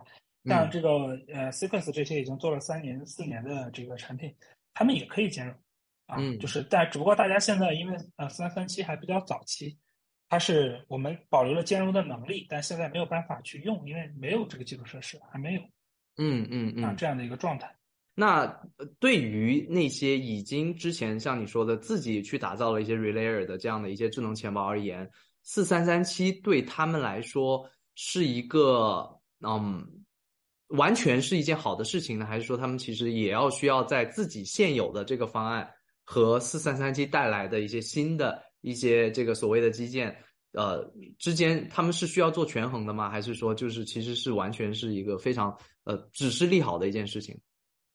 呃，是需要做权衡的，但是利好更大一些。就这个权衡，它不是这种，啊、就非此即彼的这种权衡，就是怎么理解？我支持四三三七，也没有必要放弃原来的这套东西，它只是适合不同的场景。啊、就比如我们呢，我们的兼容方式是就是用 module，就是模块去加载四三三七，嗯我们没有在组合约里面默认把四三三七打开啊、因为一方面它还是 draft 状态，咱们也说了，它很多东西都可能变。嗯而你的智能合约钱包的主合约，就主逻辑一定要足够精简、足够 solid 的，尽量就是审计完了就肯定是不能动的，对吧？嗯你一动就要重新审计，而且升级呢也是很麻烦的事情。像我们的升级虽然有升级能力，但升级的开关是在用户手里的，哦用户只要不主动升级，他的合约逻辑就不会被升级。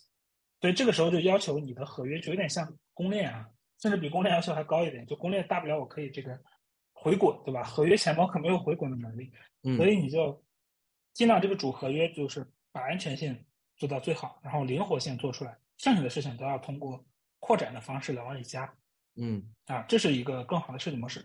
所以我们现在就是这样的，就是我们如果呃，就是三三七如果已经比较完善，我们把这个这个支持加上之后呢，也是用户自己手动打开。OK，我要一个四三三七的兼容模块，打开之后，用户的交易就可以被广播到四三三七啊，就是这样的，或者他可以使用四三三七的前端直接操作，不需要 Unipass 的前端去操作，这些能力都是用户可以自己选择的。嗯其实是对。然后为什么我说这个未必都是好事儿，就或者说它保留自己的基础设施是有价值的嗯啊？比如嗯像我们，我们会深入到一些场景去做额外的服务，比如说游戏类的场景，我们提供一些更灵活的 gas 费代付的能力啊。就比如说我们呃，这个可以去指定某一个合约、某一个函数，甚至某一个参数才去代付，不符合这个要求就不不代付。嗯或者我们甚至自己做了一套，用户可以自己看个五十秒、呃十五秒、二十秒广告就可以充好多好多笔 gas 进来，对吧？就是完全自助的用用这种这个这个行动来换 gas 的能力。那这些东西其实它非常的定制化嗯啊，它是能够更好的服务一些呃垂直场景的，而四三三七它更是 general 的一个协议层。明白。所以说，这个就有点像你自己这套东西呢，是可以，呃，更适合服务这个这个特殊场景。然后呢，用户自己用的时候打开四三三七呢，就更，啊，就对他来说，他能够用到的基础设施更多了，啊，嗯更稳了。就哪怕 Unipass 挂了，我还可以用四三三七的这套东西来操作我的合约。嗯这是一个就是他们的区别。而四三三七还有一个意义，就是它让智能钱包这个品类和这个赛道或者这个生态变得更繁荣了。大家也看到，对吧？越来越多。那这个时候，原来这个生态对于智能钱包不友好的一些点，会被这件事情带着就是去解决掉。就咱们说嗯兼容性问题。啊嗯嗯嗯，这个这个是能明确的感受到的，就是现在大家对智能钱包的友好程度，已经比这个，比如一八年对吧，一九年那个是刚开始的时候要强太多了。比如说我们的这个 Inpass 现在是可以去 OpenSea 上面通过 Wallet Connect 啊，网页版的通过 Wallet Connect 去 OpenSea 上面去正常的挂单、嗯交易、买东西都可以啊。这个嗯你要大家要知道，智能钱包在印签就挂单这个事儿上，是跟 EOA 完全不同的逻辑。嗯啊，对，是应用要支持的话，是需要专门叫支持一个叫 EIP 幺二七幺的东西。那这些东西慢慢的支持的人会变多，包括 Sign in with Ethereum，对吧？就是用以太坊登录这个标准也支持了这个智能钱包的这个验签啊，就这些功能，其实都是我感觉就智能钱包这个赛道的，可以说这个怎么说呢？这个文艺复兴，对吧？这个文艺复兴带来的一个势能，嗯，不断的去哎增强这个兼容性嘛，对，所以这是我觉得它非常大的一个意义。那哎，我不知道现在来说的话，像四三三七整个推进的这样的一个时间表上，之前你刚刚说到，现在好像还没有。特别 ready，你们可以去跟他们去做更多的一些 结合。那么我不知道大概现在这个四三三七大概时间表是怎么样子的？呃，其实我感觉时间表不是那么明确啊，就是现在还处于一个呃挺怎么说挺 active 在更新的一个状态。我记得前段时间，呃，这个三三七的作者之一在这个一个群里面，我有个小群发了一个最近的一些进展啊，讲了一些关于这个 bundler 啊什么的事情。所以我觉得现在的时间表就是，嗯，就就我自己粗略的估计一下的话，我觉得可能乐观估计再有个半年到一年这个时间段，可能能够出现啊比较稳定的版本。那就这个稳定包括什么呢？合约啊，就是它它有一套合约，像叫 Entry Point，这是一个主合约啊。这个当然它很简单啊，但这个合约因为它的权限过大，其实也受到了一些项目方的质疑。嗯，这个其中有一个项目方就是在自己的合约里加入支持之后，在上线之前又给撤下来了啊，这也挺有意思。对，然后呢，包括这个 Relay 这个 Network 到底是使用什么方式来做这个 Gas 费代付的机制，这个也是有一些争议的。因为在原来的作者里呃这个文章里面，其实相当于默认使用了叫 Flashbots 的这么一个方案。嗯，那这个方案究竟是不是一个比较好的选择？其实也有人有不同的声音嘛。就我只能说，现在一方面有争论。另一方面呢，推进呢就是还是比较稳步的在推进，啊，核心协议啊，这个包括基础设施的开发，大家如果感兴趣一些，如果开发者的话，可以开始尝试着去跑一跑这个 bundler，对吧？然后做一做 paymaster，然后呢，这个在测试网上这些东西都是可以用的这么个状态。嗯，对。但是离 production ready 的距离啊，这个就因素可能会比较多，我觉得也很难去。评判它，对我更希望看到的就是还有一些四三七附带的，就是比如聚合签名的支持，它可以让比如多笔签名，比如比如是多签的话，嗯，只需要验一次啊，可以显著的降低 gas。这些可能还呃再往后，就是基础设施打好了之后，这些优化再说。嗯，所以它不是一个一蹴而就的一个过程，而是一个不断的相当复杂，对，相当复杂在迭代的过程，因为它转为 ERC。也就是没多长时间吧，应该，嗯，可能六月份，我想想，几月份我有点记不住了。反正就它转为 ERC 的时间也不是很长，了解，还是在对在在修改。智能钱包现在可能对于很多的普通用户来说，可能在现在这个阶段，特别是熊市，大家好像跟链上交互的这个场景机会也会少了很多。那对于很多朋友来说，可能也挺好奇，就是智能钱包这样的一个产品。他们有什么样的一些特点是之前可能我们哎还没有机会体会到，也没有机会感受到的，但是可能在接下来啊，可能很值得让人期待的。他们有哪些具体的一些这个落地的一些场景呢？嗯嗯，这个这个问题特别有意思啊，就是我我最喜欢干的事儿就是畅想这个智能钱包接下来有哪些玩法啊。这个当然这一方面跟场景有关系，可能有不同的场景，它有不同的自己的嗯。特殊的流程，对吧？智能钱包可以做支持，这种我就先不多说，我就讲站在用户角度啊，他能看到的一些区别啊。这个最最明显的区别就是说，咱们现在发交易，大家就用钱包发交易，有一个很折磨人的事情，就是我要一笔一笔发啊，一笔一笔发，就是我干一件这件事情，比如我转账，然后呢，我要去这边，我要去这边 approve 一个东西，然后我去那边 claim 一个东西，其实三个事情完全。没有关系，没有任何的链上的关联性，嗯，对吧？但是我仍然需要这笔确认之后，下一笔才能开始，嗯，甚至有时候我因为 gas，因为哎呀这个纠结想挣点钱，给了个比较低的 gas 啊，接下来的所有的交易在这等着排队，上面那个过不去啊，你为了让它过去，你可能需要去这个加 gas 加速，甚至你觉得哎呀我取消掉算了，还但是也得加 gas 取消，对吧？这都是一件很奇怪的这个体验，对于普通用户来说特别不友好。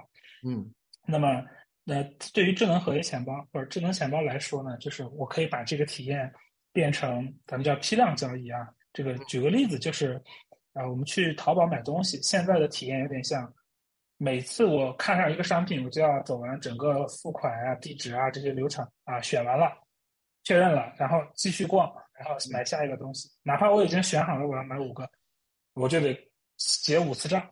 嗯，就相当于这样的，对。但是如果用智能合约钱包，它就非常习惯，就像大家的这个加购物车的体验，嗯啊，我我把这些操作我都先 加到一个购物车里，就咱们说一个队列里面，对吧？然后你最后呃完事儿了，你一次性签一次名，提一笔交易，这五个事儿全做完了。嗯，比如说我要给五个人发五种 token，我给你打一百 USDT，给另一个人打啊一百 USDC，啊，这么打五个，啊，原来就是五笔交易，现在我可以哎五件事情。都操作完了，最后一起 submit 啊，签一次名，第一次交易，这是一个比较有意思的这个这个这个区别啊，就是一个很好玩的功能。第二个就是呃免 gas，或者说把 gas 这件事情从大家的印象中抹除掉啊，这个玩意儿也是非常烦人的，尤其是当你需要多链交互的时候，你一个地址你在不同的一两链上你要买不同的 token 去当 gas 消耗。对吧？这个 matic、BNB、ETH，这个一大堆各种各样的底层代币，一个是钱，当然还好，一般便宜的链也不是很贵，它主要是麻烦，对吧？对，你还得去，你你你有交易所的话，你去交易所提现啊；没有交易所，你要走这个出入金的 KYC 流程，那这都不是一时半会儿能搞定的，很多时候就劝退了。那么有了智能钱包呢，就这 gas 的这个付费方式就非常的灵活，嗯。灵活到就是我刚才说，你现在可以通过看十五秒广告来赚取足够你在 Polygon 上面玩十次的交易手续费，嗯，对吧？那这个时候不管在哪条链上，用户都不需要再考虑什么叫 gas，所以这个概念甚至可以完全从他们的印象中抹除。嗯，就比如说你你去这个，那甚至可以用法币啊，比如你充个什么会员啊，这个 Unipass 大会员 anyway 啊，嗯，我每个月就给你付多少笔 gas，这有点像那个美团。外卖的会员，你充完了给你五个这个会员红包，这种感觉，对吧？这种方式也可以做啊。刚才我说的这种也可以做。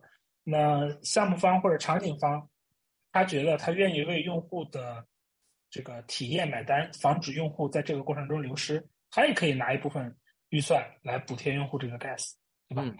以及当用户已经在钱包里有了资产，比如说他在玩游戏或者干什么，他有一些呃这个各种各样的 token，他也可以拿这个 token 去换。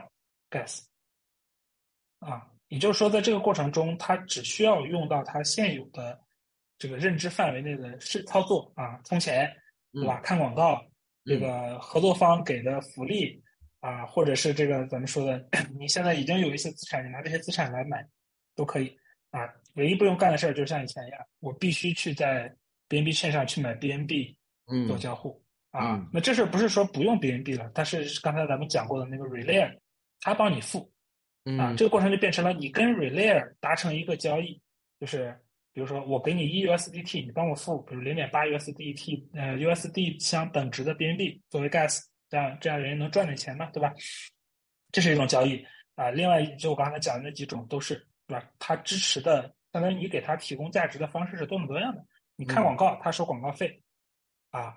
这个合作方跟他结算，你就不用结了，就有点像顺丰那个叫什么，这个季付月结，对吧？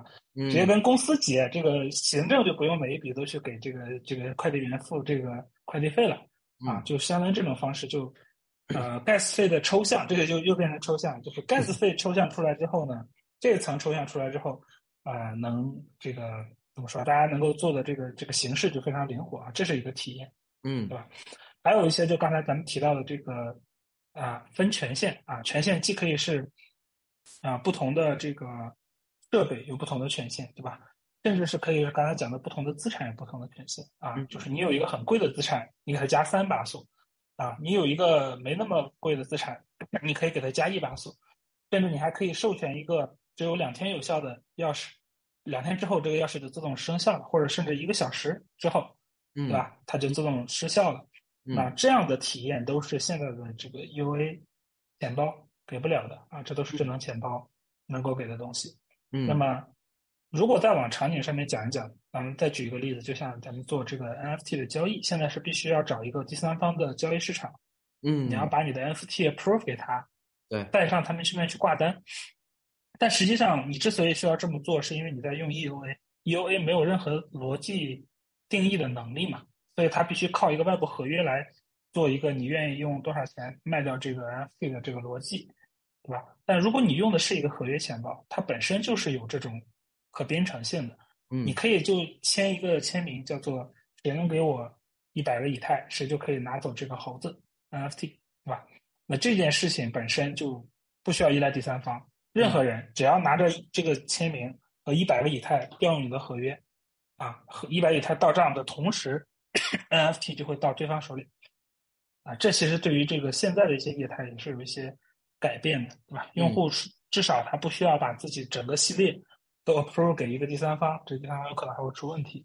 对，啊，就这样的这种体验上的区别吧。对，我自己的感受是，智能钱包相对于我们常规之前用到更多的 UA 钱包，它最主要的就是它的逻辑更啊、可能性更多了，然后可能对对带来了可能就我自己习惯了还好，但是从我一开始接触这个行业的时候去使用啊、UA 钱包的时候，真的觉得还挺反人性的，就是你为了要去做某一些操作，你必须要哎在 MetaMask 上面。先点点选择网络，然后切到哎一列网嗯络去找找，然后点点到了之后还要去对那个网络，还要自己要去充值一些气费，然后你才能去在那条链上面去执行一些操作。智能钱包我感觉就是能在这一块，我刚刚听你说的很多的一些想象空间，我感觉就特别像是现在把我们现在传统互联网啊、现在用户我们互联网上看到的一些。一些场景，一些呃一些场景去去复制去搬到这个这个智能钱包上面，像你说的这个看广告，就有点像我们有一些 一些网络小游戏，就是我们为了重新重生，然后他就说，哎，你必须强制对对对，小广告，你就可以重去去去那个什么，都都不仅仅是游戏了。我最近发现 QQ 音乐啊，腾讯这么大的家业，都开始允许你看一段广告，免费听三十分钟，就是那个对会员音乐。是、啊已经开始干这种事了啊！是我感觉逻辑上是一样的，但是这个可能之前在 UA 的这个场景下面，确实是基本上是很基本是不可做不到的。对，原对理上是做不到的。是，所以我感觉这是为什么可能智能钱包给大家带来很大的一个 excitement，就给很多 VC 可能觉得这是确实是未来的一个很大的一个方向，嗯、对，很很很很多的一些想象空间。对，但是也有另一块，就是呃，当我们在看去去了解 EOA 的时候，EOA 那边经常也会提到说，哎。我们 EUA 就是简单，但是呢，我们如果你能比较好的管理好的话，你其实这个所谓的安全性上可能会有一定的优势，因为所谓的这个智能合约钱包或者智能钱包，他们还是在这个链上为主，那可能更多的逻辑也可能会带来相对应的一些安全上的一些风险。我不知道你对于对作为你自己在做这个智能钱包赛道，你对于这一块智能钱包的安全性上面。你是怎么考量的？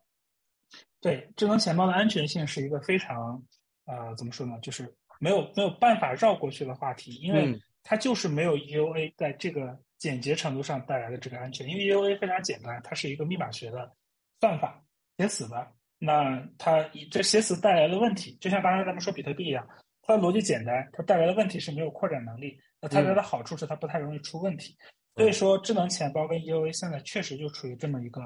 啊，pros and cons 的一个状态啊，所以智能钱包现在有什么问题呢？安全性上，就比如你钱包写的有问题，对吧？你用的 key 再安全也没用，如果你钱包出问题了，逻辑出问题，被别人黑了，那他可以绕过你的这个密钥检查过去了啊。对，那对，这这是没有办法就是佐证的，就是我在我说我自己再安全，或者我自己也没有办法确定。呃，这个东西有没有 bug？这个包括公链本身也也没有办法确定，对吧？之前 EOS 出过一些问题。虚拟机层面的 bug 导致上面的资产被盗，这个你没有办法。那我觉得智能钱包现在能干的两件事情，一个就是做好审计，对吧？嗯、就是降低出问题的概率，不是说把出问题这个事儿给它干掉，不可能出啊，那那也不存在。一个就是你要做好足够多的审计啊，以及一定要严格遵守这个部署的，一定要跟审计的代码是一样的，不要有侥幸心理，为了省钱。这个改了点东西，觉得哎呀改的不多，不用审了吧，然后就往上上，对吧？这种事情一定要拒绝。嗯第二个就是看这个合约钱包，它的可升级性是怎么样的，嗯是不是项目方可以在用户不知情的情况下进行升级？那这种也是比较危险的。它未必是升级来偷你钱，但是他如果生出 bug 来怎么样，对吧？很多其实包括这个之前余弦还在前两天不是有个钱包出问题，APK 被替换了，他给了一个忠告，就是作为一个老人，你应该知道，如果这个钱包用着没问题，就不要升级，不要看到上面有一个提示升级的符号就去升级，对吧？就是没有必要嗯啊。这是一个这个，嗯，就是合约是一样的，合约就是像我们主合约定了，就尽量不要动，动的话就要准备很长时间，周知天下，而且还需要用户自己主动按下这个升级按钮。嗯 再就是时间和金钱啊，这就是这个，或者说时间更重要一点，就是当你在足够长的时间内积累了上面足够多的资产，嗯它也没有出问题，你也没有丢钱，那你大概率可以相信这个积累就是啊，这个信任是就逐步积累起来的。那我举两个例子，一个是 Compound。嗯 Compound 是目前为数来说，它不是没出过问题，它之前已经找了这个最顶级的，像这个呃，就是呃 O O O I 啊 OZ Open Zipline 对吧？嗯这是这个行业里面的一个非常强大的合约的一个呃这个专业的机构，他们既写了很多像 EIC 二零最常用的就模板就是他们写的，嗯然后呢，他们也做审计，那他们审过了还是出了问题，那这就已经你换谁做都会出问题，除非你觉得这个方向不对，那就不做借贷了，对吧？那显然也不是的，所以说他就是经历过这种问题，然后呢又过了很长时间，上面放了很多很多钱，几十亿美金，是吧？也没有再被黑客黑掉，如果有的话，我相信黑客早就动手了。那就在这种情况经历下之后，你发现，OK，我自己这仨瓜俩枣应该问题不大啊，就这是一种。嗯那第二种就是，呃 n o c s a f e 对吧？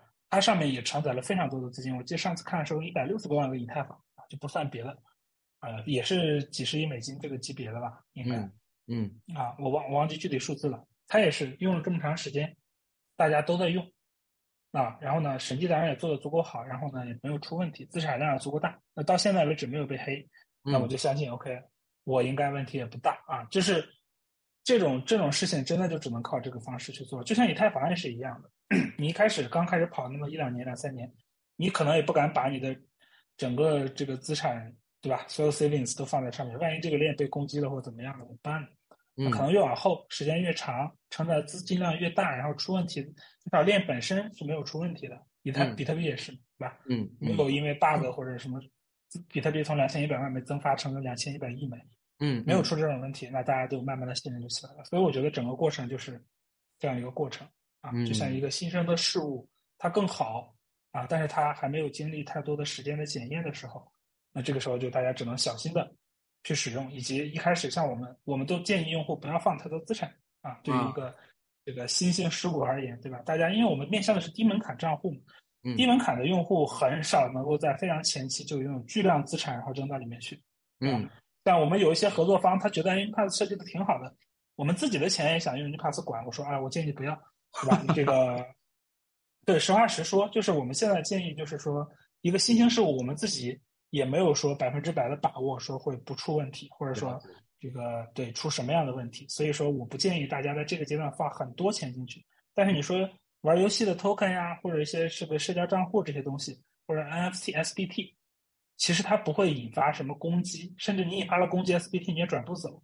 对，它主要是方便你自己，还是能够随时 claim 回你的这个这个账户的使用权的。啊，而且在真的出了什么问题的时候，用户也是可以通过自主升级去 fix 这个 bug，对吧？就我们自己把这 bug 修了之后，大家升级一下升上去，哎，这个事儿就可以了。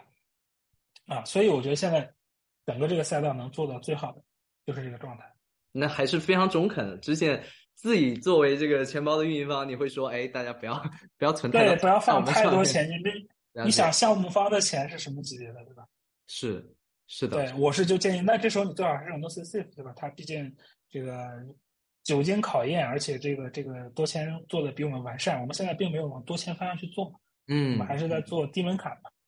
对我我觉得这其中其实有好多方面的一个问题。一方面其实是呃关于智能合约的这个安全性，其实是涉及到这个行业内不单单是钱包就像我们之前聊到，像跨链桥，很多的方方面面，其实都跟这个智能钱包的安全性啊是有这个至关重要的这个关联性的。同时，这个智能钱包它真正的安全性，其实没有办法有任何一个人能呃百分百的确定说，哎，我这个智能合约就没有任何的问题，真的这个是很难的。还有一个就是，我觉得支线你的话语中有一个非常重要的一个点，就是其实是时间的一个积累，这个。就有点像我听上去像是一个共识，所谓的能不能积累起一定的共识，然后 这个会有一定的共识，这个可能也是作为用户那个角度，如何去更好的去判断自己的资产应该更多的放在哪里，可能相对而言可能能稍微安心一点的一个你要去标准，嗯，没错，你要去权衡的就是，如果你要自托管 EOA，嗯，你丢钱的概率和你放在这个智能钱包里面，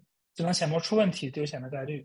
嗯，这些其实是要权衡的。就是如果你有足够的信心去使用一个这个完全非托管的这这个硬件钱包，而且不嫌麻烦，那肯定那个是最安全。还是那句话嘛，安全性它只是这个钱包功能性的其中一种，它虽然很重要。嗯，但是也跟场景有关系，对吧？那所以还是用户自己要做出自己的那一部分选择。如果他现在对这个东西没有认知，这就说明他不需要考虑这个问题。对，对吧？就他根本就不知道什么智能合约安全性、业务安全性这些东西。嗯，那就他还没有到足够到能够需要考虑这个问题的阶段。其实了解。对，那还有一个稍微跟进的一个问题，就是关于智能合约的这个 relayer 的一个。这个所谓的中心化，这个可能是会有一些可能呃更关注钱包赛道的朋友可能会关心的一个问题，包括说像这个呃有一个问题，可能有人认为是相对比较灵魂的一个问题，就是关于智能钱包的运营方，如果运营方他们倒闭了或者跑路了，嗯，用户的这个资产会不会有安全性上的问题，或者说用户会不会有这个无法。这个控制到自己资产的这样的一个一个问题存在，对这这方面该怎么理解？对这个，我觉得呃，如果你要做一个非托管钱包，这应该是基本功，就是 像我们在设计的时候，嗯，要天天问自己的，就是你在这个方案里面，你做了这个假设，那如果 Unipass 挂了，挂的意思就是直接湮灭了，就人找不到，服务器也没有了，域名也没有了，什么都没有的时候，用户还能不能把钱转走？嗯，我们至少就是最基本的要求是转走。更高级的要求就是还能用，啊，它甚至不用转走，就它这个地址还能用。那我们做到的是还能用，对吧？这就是这个呃，怎么说？在我看来是比较基础的问题。呃，你刚刚提了一句 relay，其实 relay 在这个过程中不重要啊，因为比如 Nosis Safe，它是没有 relay，它不需要，因为它的用户足够成熟，大家都是用自己的 MetaMask 在操纵 Nosis Safe 的合约，嗯，Gas 也都是自己付的。它不需要 relay，它是可以直接上链的嘛，对吧？咱们之所以需要 relay，其实是为了方便这个没有 EOA 的用户，就没有助记词，什么都没有。嗯，那这个时候有一个人帮他付 gas 呢，又可以达成咱们刚才讲的那些好处。所以你可以理解为使用 relay 付 gas 这个事情，它更多的是个便利性选择，嗯，不是必要性选择。嗯嗯，就用户用户自己是完全可以控制这个账户的。像啊，咱们就拿啊其他家的，其实嗯。就分析起来会比较麻烦一些，嗯，呃，不同家的设定不一样，像 Nosis 它完全不管的，它不需要管任何灾备，因为它的下设里侧的用户肯定有能力管助记词嘛，要不然你用什么多签，对吧？这个 level 就不一样了嘛。对，是的，对，然后再往下，像 s y n c s 这些，它它也是多签钱包，但是它是强依赖于 Web3 Auth，就另一个项目，啊，其中有一个 K 是由 Web3 Auth 的这个叫 TK Network 提供，啊，那这个时候用户的这个。在他们任意一家倒掉的时候，可能就会出现一点问题。那这个我就不细讲了。这个我我记得有篇文章是分析过的。嗯，这个需要的话也可以到时候再展示啊。好，然后我我就你放在下面。嗯，对对对，我就以 Unipass 的这个设计理念来讲。嗯，啊，我们是怎么去做这件事情的？首先，智能合约钱包用户用的是那个合约地址，嗯，对吧？首先，那它跟他现在用的这个 key 没有关系。那平时它跟这个合约交互，如果是 Unipass 默认设定的话，它用的是 Unipass 提供的一套 TSS 的密钥管理方案，就是说 Unipass 拿一半，用户拿一半，这两个一起签名可以生成一个能够控制这个合约的签名，然后再去找合约去调用。调用的时候呢，这个整个交易会发给 Unipass 的 Relay，Relay 会附上 Gas 的上链啊。其中一这个 Relay 可以由任何人跑。OK。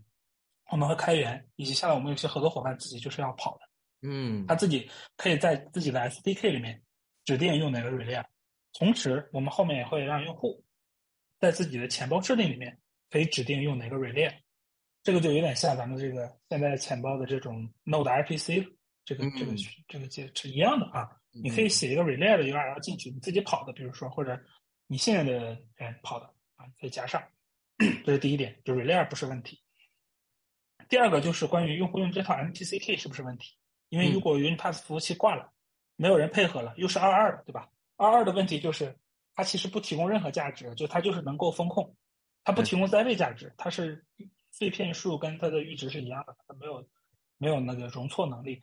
那么如果 Unipass 挂了，这个这个 Key 肯定是废的，对吧？那就为什么我们有一套叫做社交恢复啊，而且还是基于邮件的社交恢复？所以你只要还有对自己的邮箱。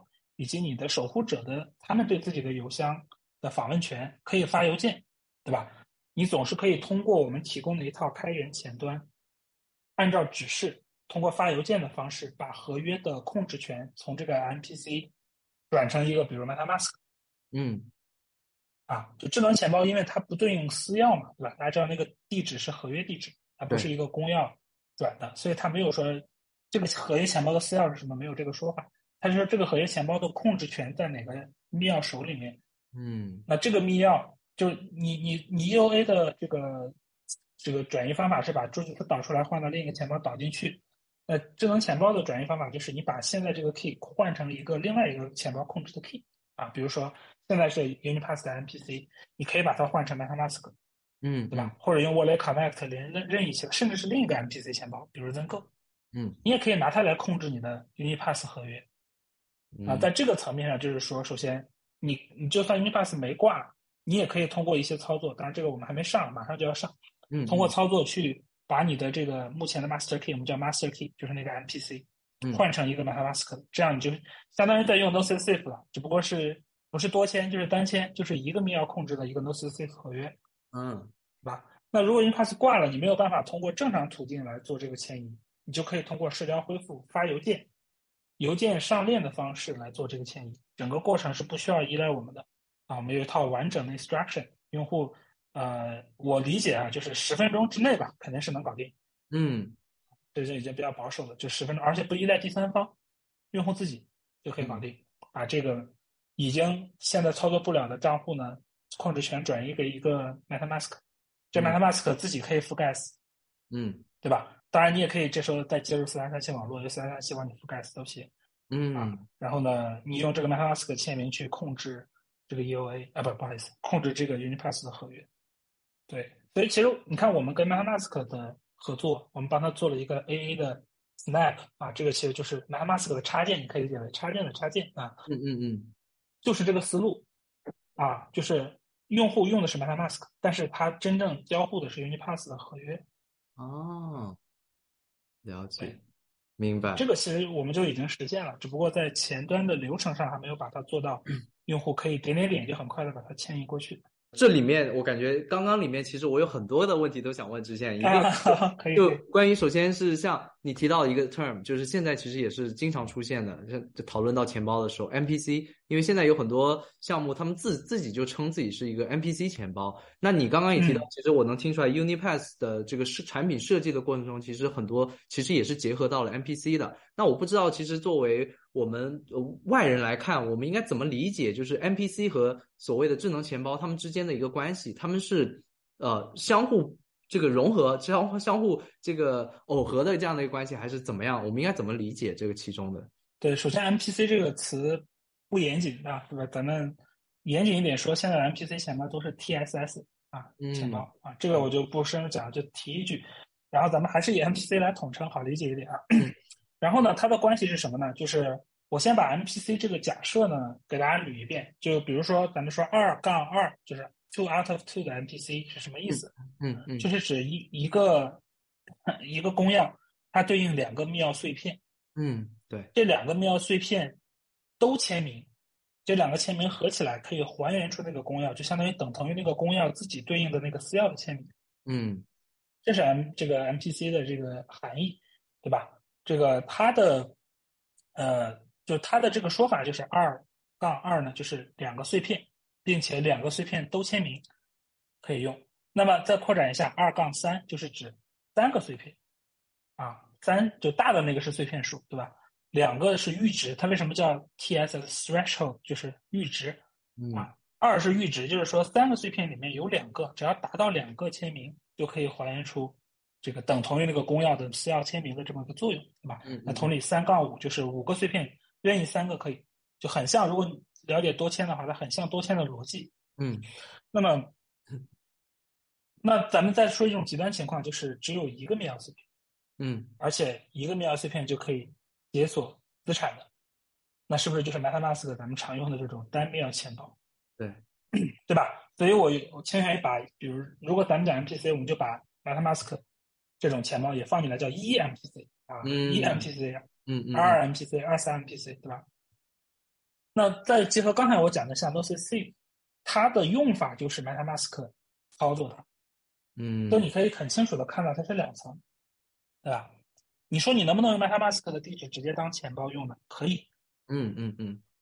那它除了直接当钱包用，它也可以作为一个控制密钥来控制另一个智能合约来使用，就也可以当钱包用，对吧？这个举个例子，就有点像那个，就咱们玩游戏，对吧？这个比如说玩这种这个枪战类的游戏啊，你自己拿着枪哒哒哒可以打的，啊，就红警嘛，对吧？你进了多功能步兵车，对吧？你作为一个，你这时候就不是个战斗单位，你是个战士单位，暴露年龄，控制这个。哈哈哈哈哈！暴露年龄，暴露。继续继续。我刚才讲讲这个教育经历的时候，已经暴露年龄。嗯嗯嗯。对对 对，对这个你作为一个驾驶，就这时候你看，它就不是直接作为输出了，就不作为钱包了，它只是作为一个控制，可以来控制这个 NoSafe 的合约。你用的是那个 NoSafe 合约地址作为你的钱包，对吧？嗯。所以它的关系就是这样的：你下车，你自己作为单兵可以作战，就你可以拿这个 EOA 直接当钱包用。啊啊，这个甚至在 NoSafe 上，它还必须这么用，因为你要把 gas 打到这个钱包里。对，那你上车，你用的就是个智能钱包，你可以有一些加成，对吧？你上了一个载具，这个载具火力更强，机动性更好，或者有一些更先进的雷达。那你在这里面，就是你用了智能钱包之后，哎，你可以做批量交易，你可以做免 gas，你可以做各种各样的扩展能力，它比 EOA 的功能要强啊。所以，这是这个咱们说 EOA 和智能钱包之间的关系。那 MPC 钱包是 EOA 钱包的一种。OK，对吧？嗯，对吧？它是它的一种方式，就是密钥你拆不拆？拆还有好几种拆法啊，像还有一种叫 SSS 的拆法，嗯，Shamir Secret Sharing 啊，然后这个 TSS 就是这个 Threshold 啊 Signature Scheme，对吧？这个是两种不同的拆法，它的效果呢都是 EOA 的效果啊啊，还有不拆的，不拆的就是 MetaMask 啊，就不拆，嗯，他们都是 EOA 啊，所以他们的层级关系，我觉得这样讲可能会清楚一点。那。那 MPC 钱包和智能合约钱包的区别，那就很明显了。MPC 钱包是个 EUA 钱包，嗯，这是第一点。所有 EUA 要干的事情，它都得干，gas 它得自己付，对吧？就这些能力、这些功能都是它要做的。那么，它的就是如果你用了这个，比如二杠三这种啊，就是它有差额的，三个碎片有两个就能用的，它是有一定的咱们叫这个冗余能力的。就当你其中有一片解锁不了或者找不到了，你可以通过另外两片把这片还原回来。它提供了一定的载位，就像你说一一的，你一旦找不到就没了，对，对吧？但二二的也一样。所以为什么二二的，我觉得就除了能够有点风控能力，没有什么好处呢？就是你二二的，你原来一一你丢一片没，二二的是两个人任意的一个人丢一片都没。嗯，啊，大家一开始有一种误区，就说，哎，二二的是不是我只要不是两片都丢了就不行？不对啊。二二的是你两片任意一片都不能丢，丢一片就挂，所以你原来的单点风险变成了双点风险，就两个点都不行啊。所以三三这种就只要是阈值等于碎片数的，它最多就是能帮你风控一下，但是它在这个风险上是更大的。对啊，所以我觉得 MPC 如果要直接用的话，除非是 Zengo 那种非常复杂的方案，嗯，它是半托管钱包，然后它做了很多假设，当我的服务器挂了怎么办？啊，用户这边丢了怎么办？都做了足够的假设，还使用了 iCloud 或者 Google Drive 这种第三方，甚至还用了什么 FaceMap，对吧？这种这种这种东西作为这个 multi-factor factor 这个 authentication 啊，嗯，都加上，嗯，然后呢，要么就是你就用二三的，然后呢，二三的如果是非托管的话，你得保存两把密钥，其中有一把要保存的比较好，所以这个二三其实一般很难做这种咱们叫 stateless 或者说无助记词。啊，这种低门槛，一般二三的用户还是要保存一把的，嗯，对吧？那么如果你只保存一把，它保存两把，那这是个托管方案，对吧？因为它有两把，它可以做任何事情。是啊，还有一些中间的过渡方案。总之就是，这是 MPC 自己单独用的时候，大家需要去选择的啊。然后如果它跟智能钱包配合用，你就不需要考虑它碎片挂了的问题，因为刚像刚才咱们说的，你这个二二的挂了就挂了，你可以用社交恢复把它换成一个新的，就可以换锁吧。说白了，嗯嗯嗯啊，所以这是我们用二二 MPC 的原因啊，就是因为我们不担心密钥这个碎片丢失导致的无法还原的情况。嗯，所以我们可以使用二二来配合智能钱包的方案。嗯，明白。而我们选用 MPC 的最主要原因，是因为我们要做一种产品形态，叫做嵌入式 SDK。啊，就是我们要做一个嵌在其他应用内部的 SDK，就用起来大家不用下额外的 APP，也不用跳转出去。那这就要求我们要把自己的 secret 全都暴露给应用。嗯，那如果这时候我们用的是一个单密钥的话，应用很可能通过一些手段可以获得这个密钥。那这个时候用户的账户的控制权就暴露在别人那那边去了。那用个二二的，我们还能帮用户做一些风控。嗯啊，比如说大额风控呀，对吧？比如说 RSA 呀，啊这些东西我们都可以去做。嗯嗯，对，这是我们选用 MPC 的原因。这其中。有一个很深的一个感受，我我自己想说，因为我自己也尝试过去使用 Unipass 这个钱包，就其实对于我作为一个用户的观感而言，其实我登录上那个钱包账户，我创建啊，我我是用我的邮箱直接就很方便就创建了一个呃 Unipass 的一个钱包，然后之后的一些交互也是非常方便，你有很多的一些呃可能性，像你说的支付你的气费，可能是啊通过各种方式也可以让别人帮你去支付一个气费，然后从而实现去跟链上的一个交互，从用户。体验上其实是非常简单的，但是从你刚刚说的一系列的一些表述里面，我能听出来，其实背后设计和你技术上的一些取舍，其实是非常非常的复杂和非常非常精密，需要有非常非常多的巧思在里面。那我不知道，就站在之前你这么多年设计这个产品的这个角度，就是你个人对于设计一个产品而言，呃，我们。专呃比较专注的说，就像 Unipass 这款产品，你从最开始设计这个框架的时候，你自己对于这个产品的优先级，哪些应该是你考虑的比较重要的一些，比如说用户体验层面，哪一些你觉得是呃你会最注重的去考虑的？我不知道这个优先级你自己是怎么排的？OK，这个其实呃优先级还有这是一方面对吧？另一方面其实就是呃你你怎么去定义需求？嗯啊，这个可能在优先级之前，你要先定义需求，然后再给需求排优先级。嗯，那么定义需求其实啊，在我看来就是干了这么多年产品，我觉得这是一个就是评判一个产品经理啊基本功或者说这个这个怎么说呢能力的一个非常重要的点，就是你会不会做 trade off 啊？产品就是没有别的事情，就是 trade off，因为永远不可能有无限的资源、无限的条件支持你做一个产品，你总会受到各种各样的问题、各种各样的限制，对吧？那像 Unipass 这个产品，它的定位首先，产品价值你能不能做到坚守啊？就是这个 trade off，你有一些东西是不能 trade off，一旦这个东西被 trade off 掉了，你会发现这个产品本身它的怎么说立立命之本就没有了。嗯，就比如说我们突然去跑去做全托管钱包去了，嗯，那你费这么大劲一圈儿，你还不如这个堆硬件、堆安全，对吧？这个做一个密钥管理器更好一点啊。那你既然要做智能钱包，你要做低门槛的智能钱包，那么你，你跟托管的钱包有什么区别？那首先低门槛就是个非常大的区别啊。咱们抛开功能不谈，嗯，啊，这是一个，就比如说你不可能去 trade off 掉的底线，这些底线你先画好，对吧？包括 Unipass 挂了，一定要用户还能用，啊，就不是说能栽备还能用，因为这个地址它承载了很多不无法去，呃，就是转移的东西，可能对吧？那这个时候我们就要要求这个地址还能用。这些都是条条框框，每一个条条框框一打开，你会发现哇，一片晴朗，对吧？就是产品经理有时候就是要自己折磨自己，哎呀，我管他呢，对吧？不能用了，我管他洪水滔天，这个 Unipass 都没了，对吧？那我如果把这个假设去掉，我很多产品设计可以做的很简单，嗯啊，那就不用想那么多。但是这个时候你会发现，这是不能 trade off，就这几个 trade off，这几个框你先定下来，接下来就是安全、体验、成本，嗯，各种 trade off。对吧？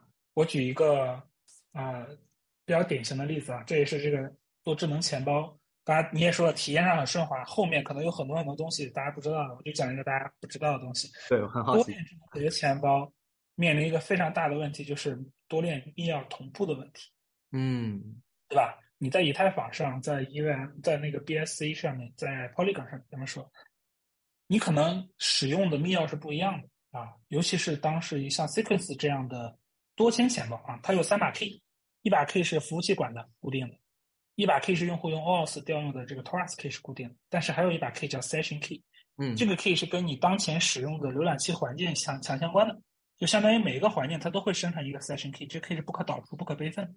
嗯它把这个 key 加到了合约里面，作为日常交互的时候使用的一把，对吧？那这个时候你换台设备，甚至你换一个浏览器，你用 Chrome 换成 Safari，或者你用的这个账户 Chrome 换成另一个账户 Chrome，对吧？这个时候浏览器环境都会刷新，你就需要生成一个新的 Session key 放到这个合约里面，从而让现在这个环境能调你的合约钱包嘛。这是一个基本知识的解释嗯，啊，这个我觉得应该还比较好理解，是吧？对，其实就是不同的环境需要不同的 key 来操作合约。那这个合约为了让不同的环境都能操作，它要把这些 key 都写到合约里面。比如 sequence 有时候你用一段时间，你发现里面有十几个公钥，嗯十几个全在里面啊。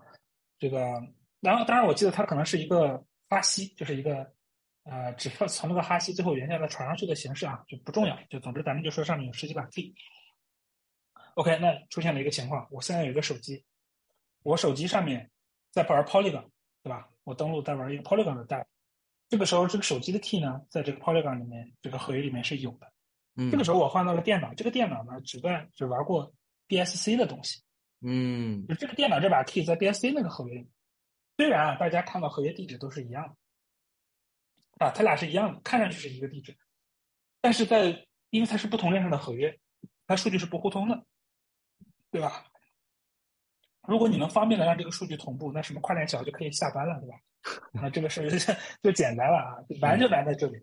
嗯，那这个数据是不互通的，这就出现了一个问题。当你想在电脑上继续玩你这个 Polygon 的游戏的时候，你会发现不好意思，这个没有 key 可以用啊。嗯你虽然电电脑这个浏览器里也登了你的同样一个账户，同样一个地址，但当你切到 Polygon 发现，哎，未初始化，啊，对吧？这时候可能需要一次初始化。当然了，这就涉及到同步逻辑。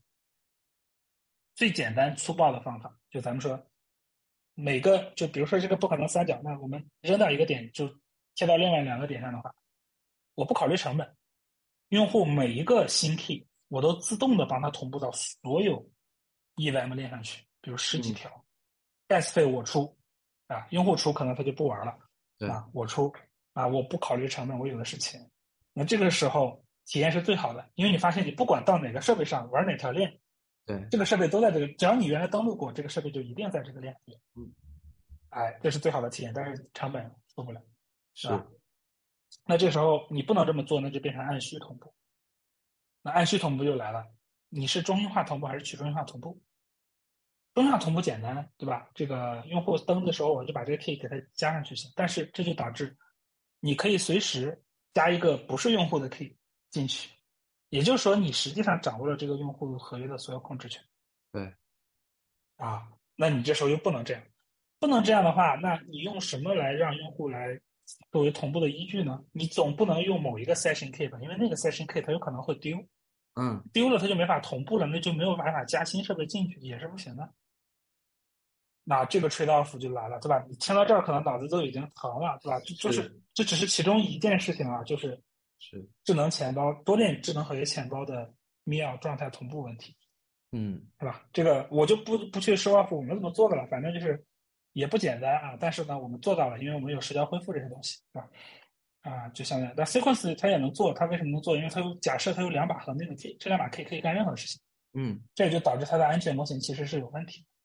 就最简单的 sequence 和 Torus 合谋是可以动用户钱的，对吧？啊，这是一个最简单的一个情况。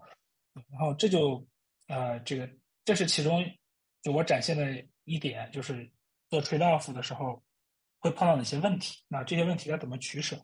你如果咱们刚才说的去掉刚才坚坚守的其中一点，比如飞托管我不要了，嗯，那太简单了吧，对吧？对，我都没有同步问题了，对吧？你你登录一个新设备，我 master key 咔给你直接把这个 key 加进去结束啊，没有嗯什么太大的问题，对吧？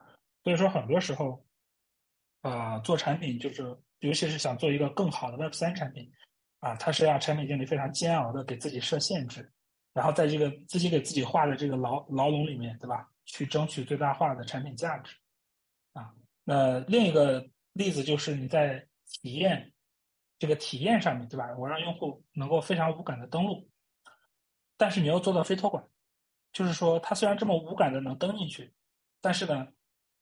他在其他设备上，他仍然可以登记，在这个过程中，你还不能够去动他的钱，不能有权限去动他的钱，那他怎么能够做到这种登录，对吧？那这个时候，其实你像，如果我们没有邮件的恢复的话，这个事儿几乎是不可能完成的。嗯啊，这是为什么我们原来甚至有一些我们跟原来一些公链合作，由于它支持不了邮件的这个验签，我们就钱包都做完了，我们最后还是没有上，就是因为对方。可能不愿意帮我们加一个密码学去支持邮件验签，嗯嗯嗯嗯，那我们也就没有发布我们的产品啊，这是对吧？很可惜，但是还是要放弃的一点啊，就是我们既要呃体验好，又要用户非托管啊，要密码学，而且要足够的安全。这个安全就是另一个 trade off 的点，对吧？你是要做极致的安全，还是要做足够的安全？像刚才说，我们选择的是做足够的安全，足够是指对于当前用户他现在的使用情况是足够。天花板足够高，高到他不用担心这个安全性问题，对吧？啊，如果要极致的安全，那就是你要假设你的资产被很多人盯上，可能对吧？最顶尖的黑客都盯着你，啊，他可以通过呃网络的手段，或者甚至社会工程学的手段去攻破你的安全。嗯，对吧？我我我甚至是跟你搭讪，这个跟你喝酒，把你灌醉了，然后拿你手摁一下指纹，对吧？这种方式。呃，把密钥搞到手啊，这种就已经脱离了咱们说的这个，这个这个这个级别的产品能够设计的点了，对吧？嗯嗯嗯。那在这个 trade off 上面，就是你要选的就是，呃，什么阶段什么为主？比如早期阶段以体验为主，顺滑为主。嗯。到中期啊，你的步骤可能没有那么顺滑了，每一个操作或者大额操作都需要用户做多次确认，这个时候。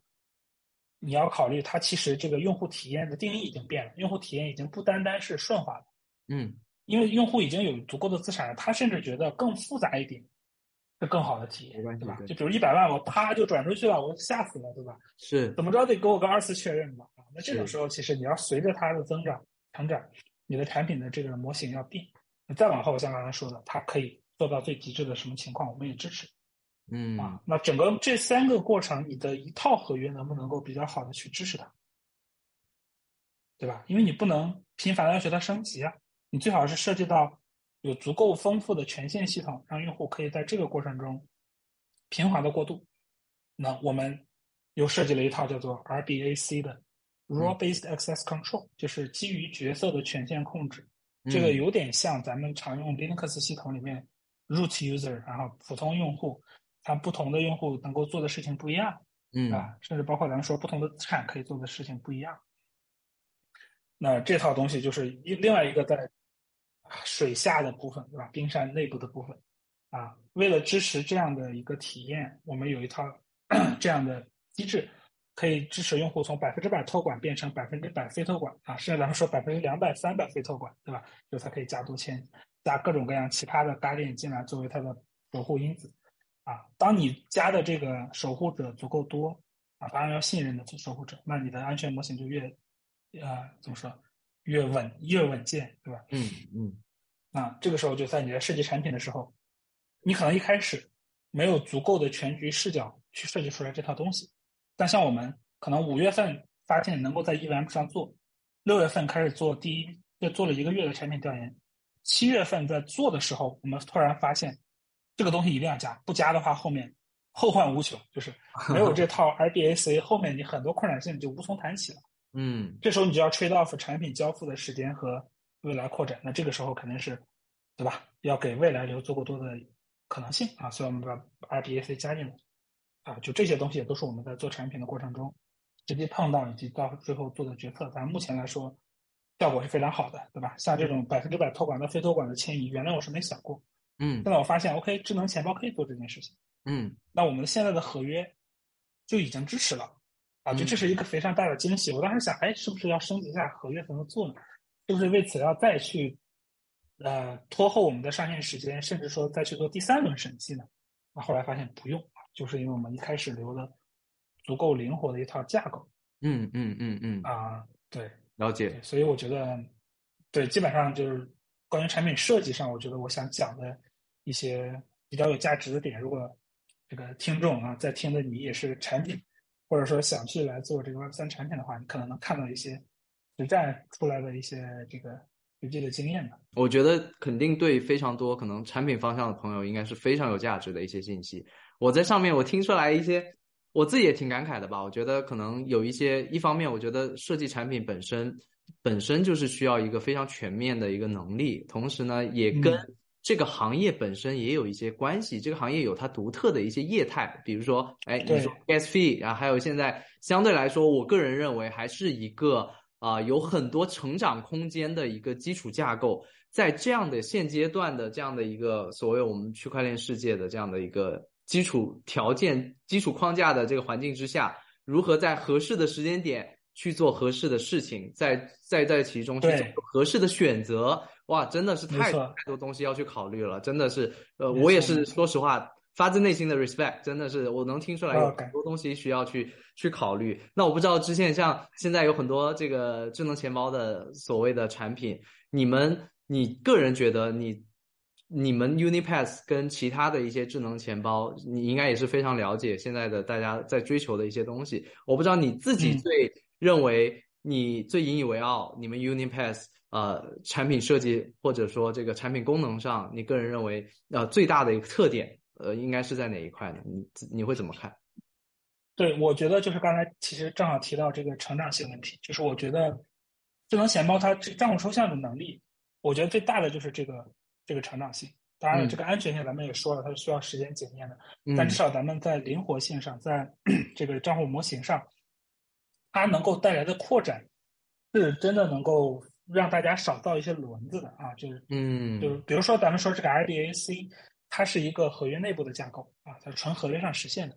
那你可以用什么来加入到这套决策系统里面？也就是说，你可以把什么东西来赋予角色啊？咱们最常见的，咱们说的 EOA 就是这种。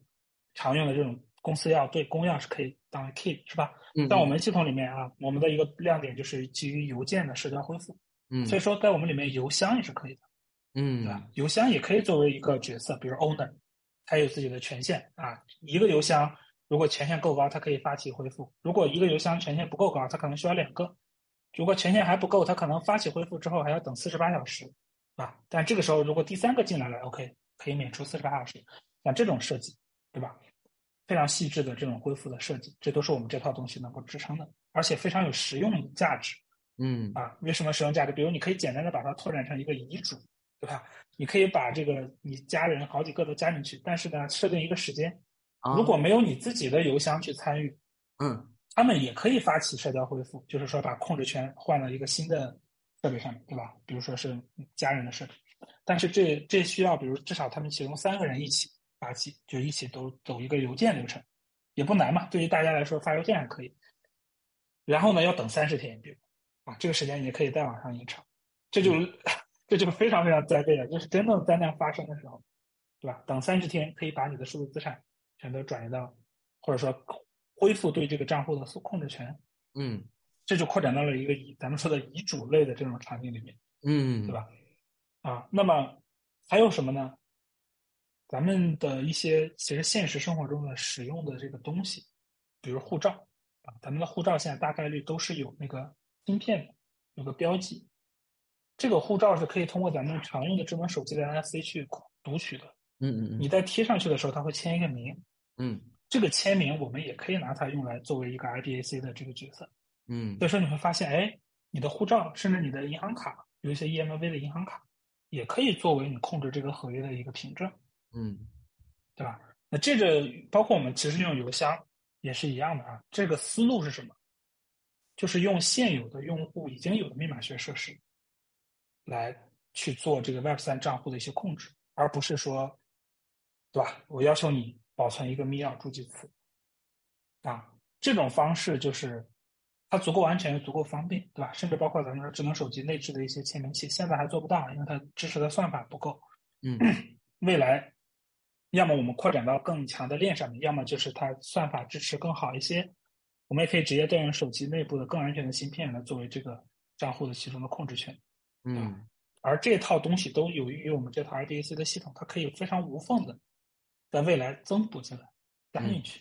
嗯，然后这些它们之间的配合逻辑又是非常的这个灵活的，对吧？你可以任意的给这些东西赋予权限和角色，以至于它们互相组合可以做到的事情是不一样的。啊，这个灵活性，它给予了 Unipass 对于未来不同场景的一些适配能力。嗯，啊，就我们叫 like water，对吧？像水一样渗入到各个场景里面去。那你这个产品的灵活性足够高，你就可以根据这个场景，比如我们现在其实在跟另一家这个 DEX 在聊，它是一个 Order Book DEX，嗯，它就特别需要，因为 Order Book 其实面向的是普通用户，这个可能有点啊反常识啊，因为很多用户在用交易所中心化交易所的时候，他从来没有用过钱包，他没有保管助记词，他就是开了个账户充了钱进去用，嗯，所以这部分人在对中心化交易所的信心崩塌之后，他会转移到他熟悉的 Order Book，但是呢，他又需要一个低门槛的账户。啊，不要让他去搞助记词、钱包、gas 那些东西。嗯，同时他还需要有一些自动化操作的体验，比如说挂单、自动成交。嗯嗯嗯，这时候需要签 session key，就刚才咱们讲的，在一定时期内有效，并且它可能对某些币种有效，而且它只能跟 DEX 交互，它不能 transfer，就说明就像咱们交易所里面的 API，它只能帮你成交，它不能提现，对吧？像这些能力，我们现在的这套系统是可以直接支持的。嗯，不需要做什么改动。啊，这嗯，你要说这个比较的话，我觉得这就可能是 Unipass，啊，在设计层面上，我觉得最最大的优势吧。明白。啊，就是它的灵活性导致了什么社交恢复呀，各种各样的 key 啊都可以加进来。明白。啊，当然，其他的就像运营层面的，还有说我们对于不同行业产品的去做 SDK 定制层面，这跟其他的产品可能竞争方向不一样。有很多呃，这个智能钱包现在还是在 To C 的。嗯。就我做一个更好用的 C 端钱包啊，但我们的思路其实是先入场景啊，跟场景一起成长，帮场景去更好的去 onboard 用户。嗯，对，这是我们去做一堆 SDK，然后甚至是根据一些比较大的合作方的需求进行定制的一些原因。了解，你说到这里，其实我有想到一个，可能是跟整个智能钱包赛道。比较大的一个话题，就是可能有有有有，我看到过一种说法，其实也很多人在讨论了，就是说关于钱包为什么很多资本在疯狂追逐，除了说四三三七啊呃或者账户抽象带来的一些可能性之外，啊有也有很多在讨论说，其实智能钱包有一个可能性是它是不是会发展成未来的所谓的这个啊链上的操作系统啊，比如说现在看到像呃 Notes Safe。他们现在也呃主动的在做一些事情，有点像说，哎，我我登录了我的这个 Noces Safe 的账户，我可以通过这个 Noces Safe，就像一个像一个微信，然后你可以 access 到不同的小程序，然后我跟那些小程序去合作，然后。啊，用户可以通过登录我这个钱包，我就可以像登录一个操作系统，然后从这个操作系统上，我可以跟不同的小程序，也就是链上的可能现在说的话，应该是不同的一些去中心化应用去实现一些交互。我不知道呃，Unipass 在这方面有没有这方面的一些思考和你们有没有这方面的一些计划在这里面？OK，我觉得这个思路可能是正好是反过来。你像 NoSafe 它这么做，嗯，我认为一个重要的原因是它好像是有一些。设定，嗯，就是它这些设定需要这个 DApp 去配合它，嗯，呃，它才能更好的去用。然后呢，如果你在它里面打开这个 DApp，它相当于可以注入一些东西到这个网页里面去，嗯嗯嗯，能够更好的配合 NoSafe 的一些流程，因为它还有一些多签流程的，嗯，对吧？嗯，这是我觉得它这么做的主要原因啊。但呃，另外一种就是像咱们常见的 APP 钱包，它都有一个 DApp Browser，对吧？就是内置的浏览器，这个可能更像咱们常见的说入口，浏览器大家都说是入口，嗯。那我我的思路还是不太一样，就我还是说反过来啊啊，要融入场景，而不是让场景呃关在自己这里面嘛，对吧？了解。就这个思路，我觉得是比较大的区别。就是如果咱们设想啊，你要用 Unipass 的前提是你必须下一个 APP，嗯，只有在这个 APP 里才能跟 Unipass 交互。那我觉得这个事情就非常小了，嗯，非常小了。合约本身变成了你这个产品的一个工具，嗯，你要推的是你这个 App，然后这个 App 流量足够大，把它变成一个。偏封闭的东西，大家只要用你这个智能钱包，就必须用你的 app，然后用你的 app 去，不管用 Relay Connect 还是用 Web Browser 来操作，这样你能够获得一些 DAU。反正我觉得这件事情就变得比较小了啊。这样的话，大概率就是因为你合约要开源嘛。你如果真做得好，那大家直接 fork 你一个就好了。为什么非得下你的 app 是这个对吧？就是有一种就是你站在自己角度考虑的挺好的，觉得算盘打的噼啪响，对吧？但实际上大家总会用脚投票的去选择另一种方式，因为这不太符合整个 Web 三这个业态的一些理念，对吧？嗯我们的思路是尽可能的兼容场景，比如说我们做 Wallet Connect，我们在没有 APP 的时候，用网页版做 Wallet Connect，嗯对吧？我其实就是希望我们能够跟更多的场景去交互。明白。那我我追求的是什么？就不是说我在做公益啊，大家肯定不是做公益。我觉得更重要的是多少人使用你的合约。嗯嗯，所以我有时候把智能钱包类比成智能手机，这个乍一听比较奇怪，因为一个是硬件，嗯一个是软件，对吧？嗯但实际上，它在智能手机对于移动互联网这件事情和智能钱包对于 Web 三这件事情，我觉得是有很大的可比性。所以在这个角度上，智能手机你说它赚的，当然苹果除外啊，这个呃，你像小米这种要把自己的毛利率常年控制在百分之五百分之五以下，对吧？嗯他为什么要做这个承诺？他就是为了以极致的性价比，你可以理解为手机价格也是一个门槛，对，他要尽可能降低这个门槛，来获得更大的 adoption，就是更多的人使用小米手机，那你就进入了小米生态，嗯你就使用了小米操作系统或者这一套协议，对吧？你嗯将来首先换手机不是不能换，会比较比较麻烦的，或者你嗯对这个系统已经有感情了，已经很习惯了。对对对，啊，银行卡也是对吧？你大学就开始用招行卡，你可能一一直到后面一直在用招招行卡，这种感觉。啊，那我要的其实就是这个，首先 adoption 足够大，大到比如说甩开第二名一个一到两个数量级，嗯嗯 达到这个程度，首先你在行业上面，你可以把一些更好的 idea，甚至比如说现在我们觉得 AA 钱包啊，咱们说智能合约钱包跟 DEF 的交互还有很多不便，因为现在的协议都是为 EOA 打造的。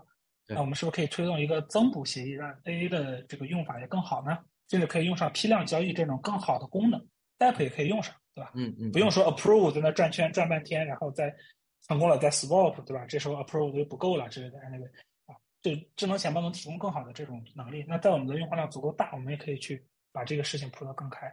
了解。那第二个，在利益上考虑，我智能钱包是有扩展能力的，用户有可能有一些高级需求啊，我可以作为一个高级会员，比如说你买一个，刚才我们讲过嘛，充个会员，对啊，然后这个买十个月送两个月，对吧？这个这个既给你 gas 补贴啊，每个月有多少笔 gas 可以免费，对吧？又可以获得一些高级的功能，比如我们提供更高可用的这个 Guardian 作为其中一环，帮你做服务啊，类似的这种能力，我也可以站相当于站在一些足够大的用户基础，比如上千万用户基础上面，其中有一部分有这个独特需求的，他愿意付费，嗯我提供这个服务来赚钱，嗯啊嗯嗯嗯嗯嗯，对吧？就这是我认为的，就是更大的事情。就是首先你要做到的，就是你占据一个主流地位，大家都在用啊。因为智能合约的钱包，咱们也刚才也讲了，嗯，就是它的安全性啊什么的，是需要靠时间积累检验和品牌效应的。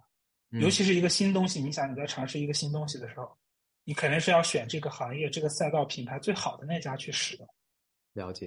对吧？当你变成行业最大、合作伙伴最多、用户量最大，然后资产的多样性和种类都很多，跑的时间又够长，那这个先发优势后来者非常困难的，很难去追。他要追，他最多就是我 declare 我跟 Unipass 合约一模一样，我一行代码都没改过。嗯，那这时候其实本质上你就加入了我的阵营，大家其实是在共建这个是？吧？这是这是一件很好的事情啊！嗯大家都是 Unipass 这套合约呢，标准一样，啊，交互的前端一样，甚至提供的服务，包括我们未来会提供这种扩展性。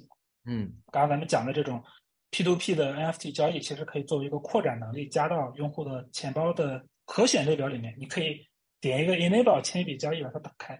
那嗯这是不是就很像一个应用商店，对吧？嗯，有点像一个应用商店，而这个应用商店谁能往里面去加这个模块，那肯定是有一个白名单来控制的，因为不可能谁都能加。嗯嗯就像苹果手机，它不可能随便往上上 APP，它要审核，一个审核安全，有没有违反安全的 protocol，有没有去偷用户隐私；第二个也是他要为自己的商业考虑。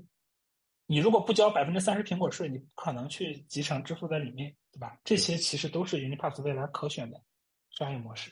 呃，Unipass 现在此刻的这个阶段，我不知道你现在呃整个团队你们的接下来的一段时间的发展的一个策略和重心会在哪块？包括我们如果说熊市的话，那可能还有个一到两年，在这期间，我不知道你现在是怎么去计划接下来 Unipass 整个的这个这个策略的？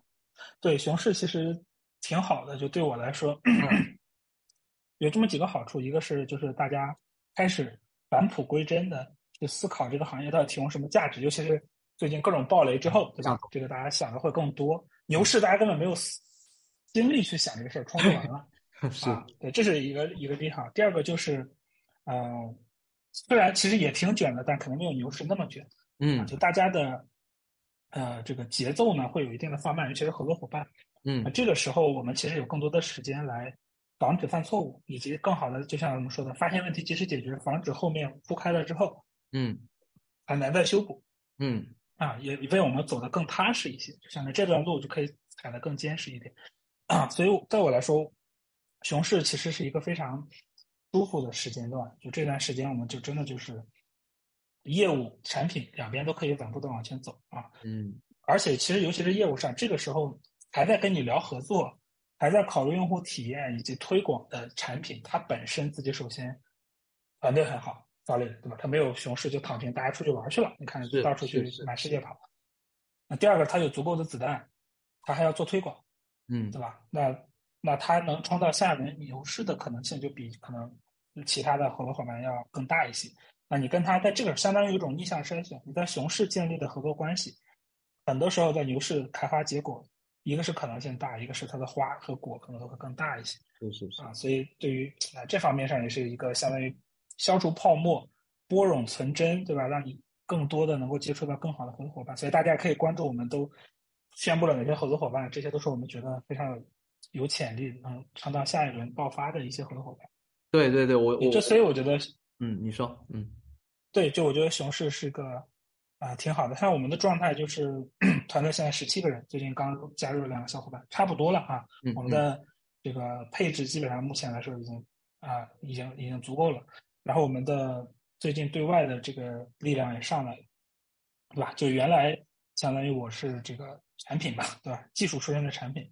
这块是关注不够的，啊，以及这个决心下的也没有那么大。那现在其实我自己完全转商务，啊，我给自己下的 title 就是商务了，甚至，就 是对商务负责人，然后带领了我们公司的 growth 小组四个人一起往前冲，嗯，啊，花了很多时间在这上面，啊，所以说这个，那就这个阶段是我们的一个相当于产品已经准备的差不多，你可以发现最近的合作开始变多了。是的啊，开始铺开，然后呢，开始跟合作伙伴探讨各种可能性，包括一些前瞻性的，像我刚才说跟这个这个 DeFi 的这个协议啊，一起去做这种啊未来有可能做的新型的概念产品，对吧？嗯，这个因为我们还没有完全敲定，所以我就先不讲啊，等这个出来大家就知道是哪家。嗯，啊，就这些事情都是我们啊，甚至跟交易所的刚刚说的 NFT 交易其实是一种新模式啊，对吧？哎。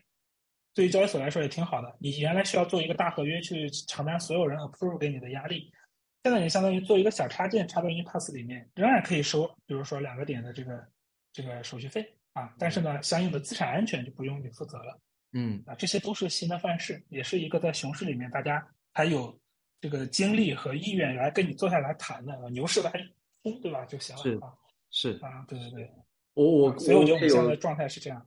我自己也也一直在关注这一块的一些信息，然后发现一个很有意思的现象，就是 Unipass 其实啊，过去牛市那一段阶段反而可能稍微安静，然后但智能合约钱包，然后四三三七这一块可能被迫这个大浪浪实在是推过来，然后之前这一块团队也确实是呃受到了一些正很正面的一些积极的影响。反倒是现在到的这个可能市场其他的一些角落都越来越安静的时候，我发现最近 Unipass 反而这个生态上的一些发展反而有一些活动，然后我看到你们跟有一些合作，然后还有一个是一个这个 Altiverse 对不对？然后呃，是不是最近好像反而是有一种逆势？在在在做的一些事情，能能感觉到，确实我很同意你说的，我也有这种体会，就是熊市除了说呃去考验一个团队是否有钱，然后他们是是不是真的在这个行业里面有一些技术的一些实力，我觉得还有一一方面，其实也是一个他们对于这个行业是否真正的呃有心在这里面去真正的去打造一些事情，也是一个很好的一个检验的一个时期。没错，呃，确实是从各方面来看的话，对于可能资本上大家很容易出现的一个情况就是，哎，熊市来，大家说，哎，那算了，我们现在什么都停下来。对我看到好多信息都说，很多资本上面这个出手的这个频率都是可能下降了九成或者甚至更多。但是可能站在开发者团队的角度，只要可能团队资金上没有太多的问题，可能对于你们来说确实是更从容。我我有这种感觉，我不知道最近是不是这个 Unipass。背后的这个数据是不是也反映了，可能反倒是是一个非常积极的一个一个现象？对，对，我觉得这个状态特别好的原因，就是像你说的这个合作伙伴啊，你如果选的好啊，像 Artibus，刚才你刚刚提到了啊，就它是一个当时他们融资的时候我就关注到了一个项目，嗯，他们真的是非常非常强，我们合作下来就感觉特别特别 respect，就是这种状态。嗯，很多东西都是我觉得啊，他们肯定没考虑到这个地方需要适配，结果发现人已经适配完了。嗯，在不没有没有知会我们的情况下，就自己很多事情咔咔就做完了啊，特别强啊。所以我觉得，就这也是印印证了刚才讲的，熊市还在搞事情的合作伙伴，一般水平都不会弱的啊。然后他们给我们带来的数据其实也非常的亮眼啊。大家可以看到，就是我们最近是刚刚破万，这个现在是一万零六百左右。嗯啊，这个当然这个这个数据是有点单薄的啊，这个我也是比较。这个实话实说，因为毕竟现在的应用场景还比较少，主要是 a f i s 和 Scroll 这两件事情帮我们带了呃一些露出，还有说一些实在的用户。但是呢，你也能看到，当你选到一个好的合作伙伴，他给你带来的 这个价值是非常大。嗯啊，然后以及我们也马上就跟就他们上线，甚至都没有提前告诉我们，我们看到数据报了才会，哎，这个上 了啊，对对对，我们上。对，有点惊喜。然后后来我们就赶紧跟进，就说我们一方面这个稳住，还好没出什么问题啊，就是非常顺滑的，就呃用户量一直在涨。然后呢，后来我们跟他一起联合做了一个这个圣诞的免 gas 的 mint 活动。嗯，啊，就相当于发挥我们的优势嘛，也相当于回馈一下这个合作伙伴生态。啊，就这也是我们赶出来的。就当时我们 Wallet Connect 还没做完，后来我们就决定先上 BNB Chain。先把这个活动做完了，我们现在慢慢的已经啊，马上这一周就可以把所有我的可能做完。嗯，啊，就这个节奏其实还有点紧迫的，你想想，不是熊市这个状态啊。是的，是的，对，所以所以对，就是嗯，你说大家熊市吧，其实我们觉得还挺累的。就昨天我们工程师加班到九点多，这个在在调这个 SDK 的事情，啊，就还可以。另外就是资本上，我觉得也是熊市有一个特点，就它虽然说出手低了，它只是说。这个 bar 高了，就阈值变高了，嗯，他不是不出手了，嗯，啊，这个时候他会去更慎重，那这种时候反而对我们这种项目是非常大的利好。就比如说你的一些靠呃没有那么 solid 的竞争对手，他可能很难拿到融资，嗯嗯，那反而是如果你足够 solid，然后啊表现也好的话，大家会聚焦到你这个项目上面去，没错，啊，会出现这种效果。所以你会发现，像 Argent，它其实融资挺大的，一共融了五千多万美金。五千三百万美金，我记得其中有四千万美金是在熊市融的，嗯，好像是我记得一九年啊，是的，嗯嗯，那这个时候大家就会开始去思考下一代、下一波牛市可能有什么开启，对吧？有什么东西是有创新而且是有价值？那这个时候熊市可能更利于这样的项目去获得在资本的露出，啊，相当于大家投的会更集中一些，啊，我们有类似的体验，就是其实并没有说，啊，一级市场来找我们的人变少了。啊，甚至有时候跟进还更频繁了，这是我们自己的，就是对这个切切实的体验。确实，确实，我我非常同意。我感觉这熊市对于这个行业，它有它固定的一个非常有特色的一个周期吧。对，所谓的四年一次，四年一次，但同时其实也很考验，不光不单单是这个项目方对资本方，他够不够所谓我们所谓的 crypto native，就是你了不了解这个行业，你是因为说 OK 市场行情冷下来了，你就哦，那这个行业。啊，可能我们再等等再看吧，还是说可能更加看这个行业更久的一些一些小伙伴或者投资方的小伙伴，他们可能会了解说，哎，这个时候可能更多的一些对沉淀下来是起来的项目，是的，很多是这个时候出现的，真的是，真的是，我觉得这个是可能很多呃，我们所谓的在上一波周期里面。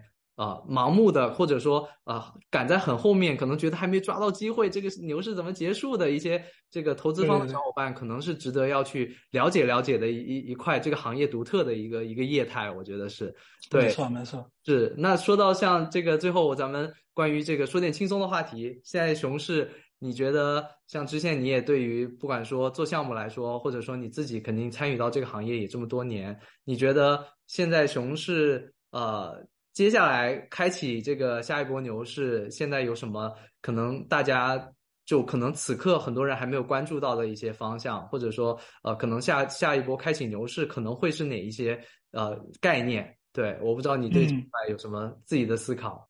对这个，其实站在我们角度，跟投资人是一样的，就投资人要压下一个爆款场景，那我们也一样，我们要找到这个能爆的合作方，把我们带飞嘛。是是是，这个，所以在这个层面上，因为我们精力也有限，相当于我们投的是精力，对吧？我们贵是服务，也也贵的也也不能谁都贵，对吧？就贵一些比较强的。对，就我们你看到我们的布局，就就是比较明显，就首先是一个比较稳的行方向，嗯，就是 Web Three Game，嗯，我不太愿意讲。GameFi 这个词，嗯，还是说 Game 为主？就你首先这个游戏得足够的 有特点，就是说咱们把 Web3 去掉，它仍然能够吸引足够多的用户玩，甚至有吸引足够多的用户付费啊，就投入时间和投入钱本质上是一样的，嗯啊，那这个时候它加上 Web3 作为一个杠杆，它可以去做一些比如说激励的事情。这个激励激励的不一定说用户过来充数据啊，激励的可能是用户的一些游戏类行为，让这个游戏更好玩。比如说原来。啊，游戏的运营方需要找一些这个咱们叫 GM 对吧？就是内部的运营人员伪装成玩家去引起一些仇恨，或者大家双向 PK 来提升游戏表现。那这时候你可能通过一些 token 的方式激励大家做一些有利于整个生态繁荣的操作。嗯，啊，相当于用 token 来引导大家去让整个游戏内的生态更加健康、更加持续。啊，以及其实，在没有 crypto 的时候，很多大的游戏像魔兽世界，甚至是这个。啊，网易系的《梦幻西游》系列，它其实运行十几年的这种游戏，它内部的经济系统都足够有参考价值。是的，它没有什么 crypto 的东西，它也能这个系统也能够把整个游戏做的就是经济系统像血液一样，它让整个游戏更加的生机勃勃。我觉得加上 crypto 的，可能就从红血变成蓝血更牛逼，对吧？嗯嗯，这个更强一点啊。对，这是这是一个方向嘛。就看到我们的 SDK 现在，呃，六款 SDK 有有有两个啊是游戏专用的。就是 Unity 3D 和 Unreal，你就看到我们现在对这个方向是投入比较大，嗯。啊，这个这是第一个，第二个就是 NFT 啊，NFT 一开始我是一个特别不理解的，我当时我记得跟那个跟 Mabel，就是原来 m a r k e c o n 的 Mabel 这个梅老板啊，当时还 battle 了很长时间，我说这玩意儿有什么用，对吧？这个我作为一个工科男啊，一个图片啊，这套大家应该都知道。慢慢的我在转变这个思路，其实就是还是从。产品技术角度抽出来之后，站在一个市场和呃营销的角度去看这个事情的时候，你会发现，其实咱们所谓的一些有价值的东西本身上也没有那么多价值，它更多的还是它背后代表的一个念想，或者说你对它的认知，或者大家的一个共识，这些东西都更重要一些。对啊，所以说 NFT 本身它是一个载体，它这个载体呢可以让这个流动性更好，嗯，对吧？以及让这个判制成本变得足够低，判置成本就是。指的就是你判断一个东西的价值，咱们比如说钻石，对吧？你要判质很难，你可能是个假钻石，你你拿很难很难看出来啊。金子的话，对吧？拿牙咬一下，可能也稍微简单一点，但是也没有那么容易，对吧？但是呢，token 的判质成本非常低，对对吧？它只要是这个你用的是这个正确的方法去检验，它肯定是能百分之百知道这个是不是真的啊。那这种东西都是它作为一个媒介非常好的特性。嗯，那 NFT 接下来你会看到更多的场景会出现在就是什么 consumer NFT 啊，消费品 NFT 上面，就大家开始拿它作为一个载体来进行营销。嗯，你看到 Starbucks 发两千多万个，Reddit 发两百多万个，对，那这条路也是我们特别关注、也特别喜欢的，甚至包括在我看来，SBT 也属于类似的方向。嗯，啊，就是给大家发徽章、发这种成就啊，像我们这个前两天合作 Disco，对吧？给大家这个发毕业证啊，SBT。那这些东西其实，嗯，它在广度上可能甚至要比游戏这个方向更广。游戏是更稳，啊，它是一个 stable 的有一个生命周期，然后它有足够的这个这个这部分玩家，但这部分人他在整个用户群体里也只是占一小部分嘛，嗯，对吧？那么更多的就是咱们说这种像星巴克一发，它的用户有多大，对吧？一发上千万个，这个 mass adoption 的速度可能比这个 DeFi 它折腾池搞了这么长时间还要强得多。啊，所以说这可能是我们看好的另一个方向，consumer NFT。对，那其他的像 Web3 social 这些东西，对吧？嗯。啊，这是一个非常大的品类。那之前像我们在转向做钱包之前啊，如果就了解过我们的小伙伴知道我们在做什么，在做 Mastodon 的 Web3 改造，Mastodon 是一个嗯嗯，叫长毛象啊，这个叫 Federated Social Network 联邦社交网络，是他们其实在理念上已经非常 Web 三了。啊，就是真的非常 Web 三，很多现在所谓的 Web 三 social 可能都没有他们设计的那么 Web 三。啊，他们的问题就是他们用的还是 Web 二的账户系统。嗯，让咱们 call back 一下，对吧？Web 二的账户是没有 owner 的能力的。嗯，就导致了他非常依赖于他现在注册的这个服务器的管理员的态度。是的，这管理员可以随时干掉他，他甚至可以看到这个用户的所有私信，对吧？那这些东西都是他相当于精神上在 Web 三，但肉体被困在 Web 二的这么一个状态。那我们当时就说，我给他把它作为一个 DID 改造。让用户用 Web 三的账户去登录，解决这些问题。嗯，啊啊，那么还类似的这个产品还有这个一个叫 Farcaster，嗯啊，一个 Web 三的 Twitter，还有一个叫 Nostr，就是 N N O S T R 的一个协议，这些都是最近值得关注的一些进展。像 N O S T R 最近 Vitalik 自己也去在 Twitter 上 declare 了一个自己的账户。啊啊。哎，对，他也对这个，我也有一个账户，啊，你也有是吧？我感觉，嗯，确实非常非常的 native 的一种做法，但是就是此刻来看，确实我感觉，就我我只是站在用户的层面，就是啊，非常的原始，就是对，非常原始。但但是如果你在四月份关注过 Nostr，嗯，现在再看，你会发现已经进步神速了，是吧？像技术爆炸的状态了。嗯，当时真的是没法看。但我当时还是含泪注册了 Nostr 点 ETH 这个 ENS 域名。哦，厉害！对对对，但我觉得这个协议非常好，就是还比较早期嘛。嗯嗯嗯嗯。呃，这个熊市可能对于很多，因为我之前知道，在二零二一年甚至二零二二年的可能上半年，还是有很多的小伙伴从一些相对传统的一些行业里面是关注到了 Web 三，然后也是积极的在看 Web 三这块的机会。那这次的这个市场愈发的转冷，可能对于他们很多人而言，也是一个非常大的一个冲击。无论说从这个资产上，或者说从个人选择上，都是很大的一个冲击。我不知道知县，你站在这一块，你呃，你也是经历过牛市呃牛熊对两轮了，对，然后然后这中间的这个心心态应该如何去调整？然后呃，站在这个前辈的角度啊，能不能给一些建议和心态上？啊，一些调整，怎么去面对这个熊市的一些打打气的一些话啊？OK，对，其实你说这个前辈，然后包括有些人叫我 OG，我都特别不习惯，因为在我的印象里面，嗯，我认识的那些人，那才是真的 OG 是吧？OG 上的 OG 开始刚，对，那些就在，就我还就有点像你，不知不觉已经像我已经三十多岁了，对吧？这个这种状态，自己觉得，哎，我已经这么老了吧？对吧？就这种这个行业里面愈发明显啊，就是五年的行业经验已经是很老的人了。对，然后对说回刚才这个这个这几轮牛熊呢，其实我觉得真的特别不经历是很难有这种感受的。嗯，一个是行业信心，你经历的牛熊越多，你对这个行业信心越强。就每次你都觉得不可能，哎，要完要完蛋了。比如上次三幺二那次，嗯，大家都觉得这行业要完了，嗯，啊，但是我仍然含泪抄了比特币，就是因为我原来给自己定下过一个规则，就是我上一次比特币到四千的时候没有买，那下次不管什么场景，它只要低于四千我就买，这是当时给自己的。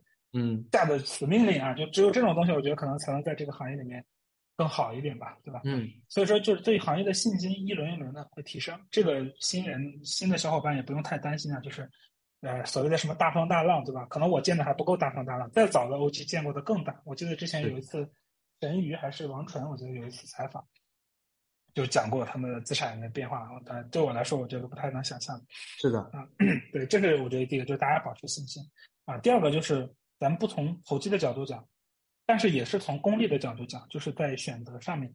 我当时为什么进这个行业？是因为站在我的角度，就我是北大七年计算机，我找工作肯定没问题，对吧？嗯。但首先我是觉得找工作可能至少不太适合我。第二个就是你做你自己用时间去，不管在哪打工和创业也好，你其实除了你赚到的钱，说实话只是一种非常少的补偿，对吧？站在个人时间投入的角度，嗯。你去打工赚到钱，大家都知道资本主义什么的，对吧？这个剥削很厉害的。你其实收到那些钱，价值远远不止啊。对，但是你自己要投你的时间到哪个方向上，你就要考虑它的杠杆率了。嗯，那这个时候你在哪个方向上，首先你有独特的价值，其次你能够放大你的价值。这个时候找一个早期行业，尤其是朝阳，你认为首先是有信心嘛？就是你觉得这个行业不会说啊，咔啦。两年之后没了，对吧？这是有一个风险，但只要它还在发展，你回顾这些年，你会发现，其实一直在挺好的发展。是的，这个时候你越早加入，其实你积累的势能越大。就像我这吧，这个混了五年，已经成了 OG 了，对吧？因为跟我一块儿混的人都已经上岸不说话了，就剩下我这个谦虚谦虚 啊，这也对，这也是另一种另一种优势，对吧？当你这个呃你在牌桌上坐的足够久，人家赢完钱都离场了，哎，这个时候你发现你已经是这个坚持的最久，然后说的话大家都还听一听，嗯啊，就这么一个状态。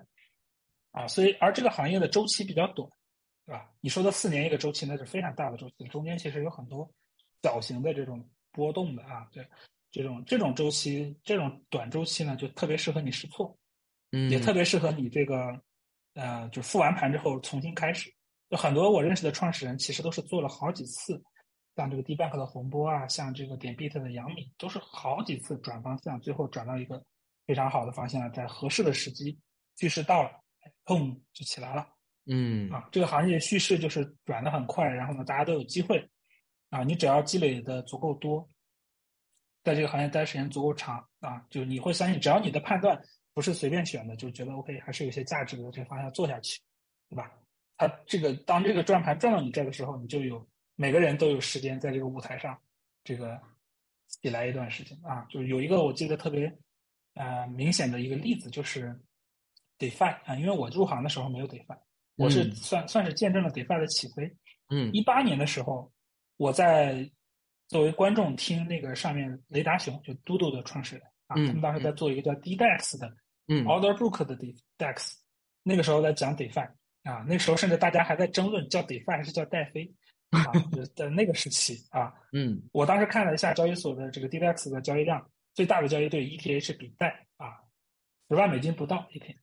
啊，非常可非常可可怜的一个状态，就是当时觉得 DeFi 这什么东西，对吧？就可能就是一个新概念，大家听一听就完了。是啊，然后包括当时非常活跃的潘帅，对吧？梅克尔道的中国负责人，他到处传销传道，这个也很困难啊。就当时他他为了当时为了这个让大家知道这个代能在哪儿用，是吧？就搞了四十多个 Uniswap 的账号给大家做演示。然后后来他的空投也。这个很有回报，没想到啊，是这个这个行业，这个行业就是这样的，对吧？你有时候还无心插柳啊，有成当你就交互的多、参与的多的时候，哎，某一天可能就有些回报出来，这是这个行业的一个特点。嗯，啊，那段时间就是空投也是，对吧？大家也挺爽啊，这个经常这个至少这这一个月可以吃的好一点了，这种东西都有啊。所以说，DeFi 在那个年代是这样的，到一九年。开始哎，有些东西出来了，因为 Swap Compound 什么东西还出来了啊？到后面 DeFi Summer 一起来，整个生态起飞，对吧？那这个时候不是说你你一开始就能预见到，而是你坚信去中心化金融有价值。对，NFT 也是一样。哦，你看透了 NFT 的本质，你觉得这个东西一定是有它的价值的，那你就一直做，像 OpenSea 对吧？最早融资的时候估值非常低，我记得一千多万美金吧。嗯。没人投啊，没人投。现在很多人拍拍大腿，就是香港那次没投啊之类的。OpenSea 啊，这都是这个这个行业出现的这个，因为大家都想交易所赚钱，对吧？交易所是个无脑投攻略啊，这个回报率高，这个赔这个胜率比较高。但是像这种机会，你可能不投钱，你投时间也是个非常好的回报。嗯，啊，所以说我觉得对于这个小伙伴来说，啊，熊市可能反而是你更好的入场时机，因为这时候。就还是说去冗存真，这个杂杂音很少啊。你可以看到大家讨论的都还是比较 solid 的事情，有助于你对这个行业一开始建立一个非常好的正确的价值观。嗯啊，对吧？这然后在后面的时候，你就可以坚守价值。啊这个行业你只要坚守价值，一般回报都还是不会差。对，当然也有投机可以暴富的，这个就是你干啥都有，对吧？你买彩票还有中中大奖，确实是。这这不是不是大家应该追求的这个方向吧？我觉得。我我自己的一点感受啊，我觉得，因为我自己也是一七年开始了解这个行业，然后稍微有一点，就当然不是跟支线一样是深度的参与去 build 这样的一个状态，但是我自己怎么也算看过，算现在来说应该算两个周期。我自己的感受是，首先你必须尝试着用一种啊底层的思维，如果你能理解的话，尽量去理解，理解之后你才能真正理解为什么这个行业。这么夸张的这个牛市来的时候，这么夸张的上去，然后熊市来这么夸张下来，但是还是会有越来越多的人在这里面这个去，好像是成为这里面的一些信仰者，或者说参与进来，不会说哎，因为这个熊市来了我们就走。但另一边呢，我觉得你我们就说这个取舍吧。现在这样的一个大环境，可能啊，这个行业现在是比较熊，但是你说其他的行业有多少真的也很好吗？对吧？可能也没有太多的行业真的也非常积极。但是这个行业不管怎么说，可能我们如果尝试从一些所谓的 OG 啊老，甚至像支线谦虚了，那说我们说老老 OG 的角度，我们去问他们的话，我们都会发现这些 OG 他们给我们统一的一种感受就是，他们都是越来越对这个行业充满了信心。就是不管说这个行业现在多么的糟糕，好像很多的这个暴雷出现，哎，他们是越时间越长，他们是越有信心。那我们就可以去问一下，这背后是为什么？这个我觉得是非常值得每个人去思考的一个话题。那最后看支线还有没有什么额外的想跟大家聊的？如果没有的话，咱们就这一期就差不多了。对，对，这个我觉得聊的已经非常非常多了。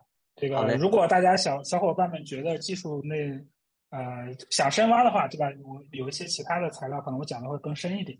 嗯，啊，这些其实都都还好啊，这个可能呃也比较好搜吧。对，啊，再就是特别感谢 Rex 这个，没有，也是非常辛苦啊，还在咳嗽。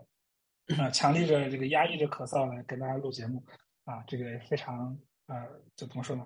是非常尊敬的一个状态吧。没有没有，就不敢不敢。我录的播客里面，就是大家就是啊，就是怎么说呢？在在这个过程中啊，非常体贴入微的这个这么一个状态的话，我觉得 Rex 是目前来说我的体验上面是最强的。对对对，感谢感谢感谢支线。嗯，对，那今天也是真的是很感谢支线，因为。今天我们讨论的这个话题，不管是从钱包 DID，然后说账户抽象，然后再到可能智能钱包相关的很多很多话题。说实话，我自己在准备的过程中，我是发现啊，其实是一个我们看上去用户层面是是一个不是好像不是太复杂的，但是实际上我们如果要真正的要去探究的话，它是一个非常广又深的这样的一个话题。所以今天也是非常难得请到知县，然后我们也从很多的角度去讨论到了这个相关的。方方面面，但是我自己呢，说实话，今天现在录到这里，我自己觉得这次其实也是破纪录的时间，但是我觉得我还意犹未尽，还有很多的这个话题，我觉得跟支线还想去跟知县请教的一些东西，但是今天的时间咱们就先到此为止，然后之后咱们有机会再请知县上来跟大家没问题，做更细致的一些分享。对，好嘞，那今天就感谢知县，嗯，那我们之后有机会再聊，嗯。好的，好谢谢，嗯，大家再见，嗯。那么最近呢，我也是刚刚开通了我的一个全新的每周专属邮件列表。那在这之后，每一周的某一个时间点，如果你订阅了的话呢，你将会收到一封来自我个人亲手编写的一封邮件，里面将会包括一些可能对于过去的一周。我个人总结和发现，我个人认为比较有价值的一些发生在这个行业内部的一些新闻和信息。那这个邮件列表呢，也是完全免费的，大家可以通过。我这个频道的右上方的一个这个专属链接，点进去就可以直接去订阅。那对于这样的一个专属邮件，更多的详细信息，大家可以看我在视频下方会有一个相关的一个链接。那以上呢就是这期节目的全部内容。如果您觉得有所收获的话呢，也请您点赞、订阅、分享小铃铛。那我们下期再见。Make it a. this a long night. I never left but I'm not right. You feel the heat from the starlight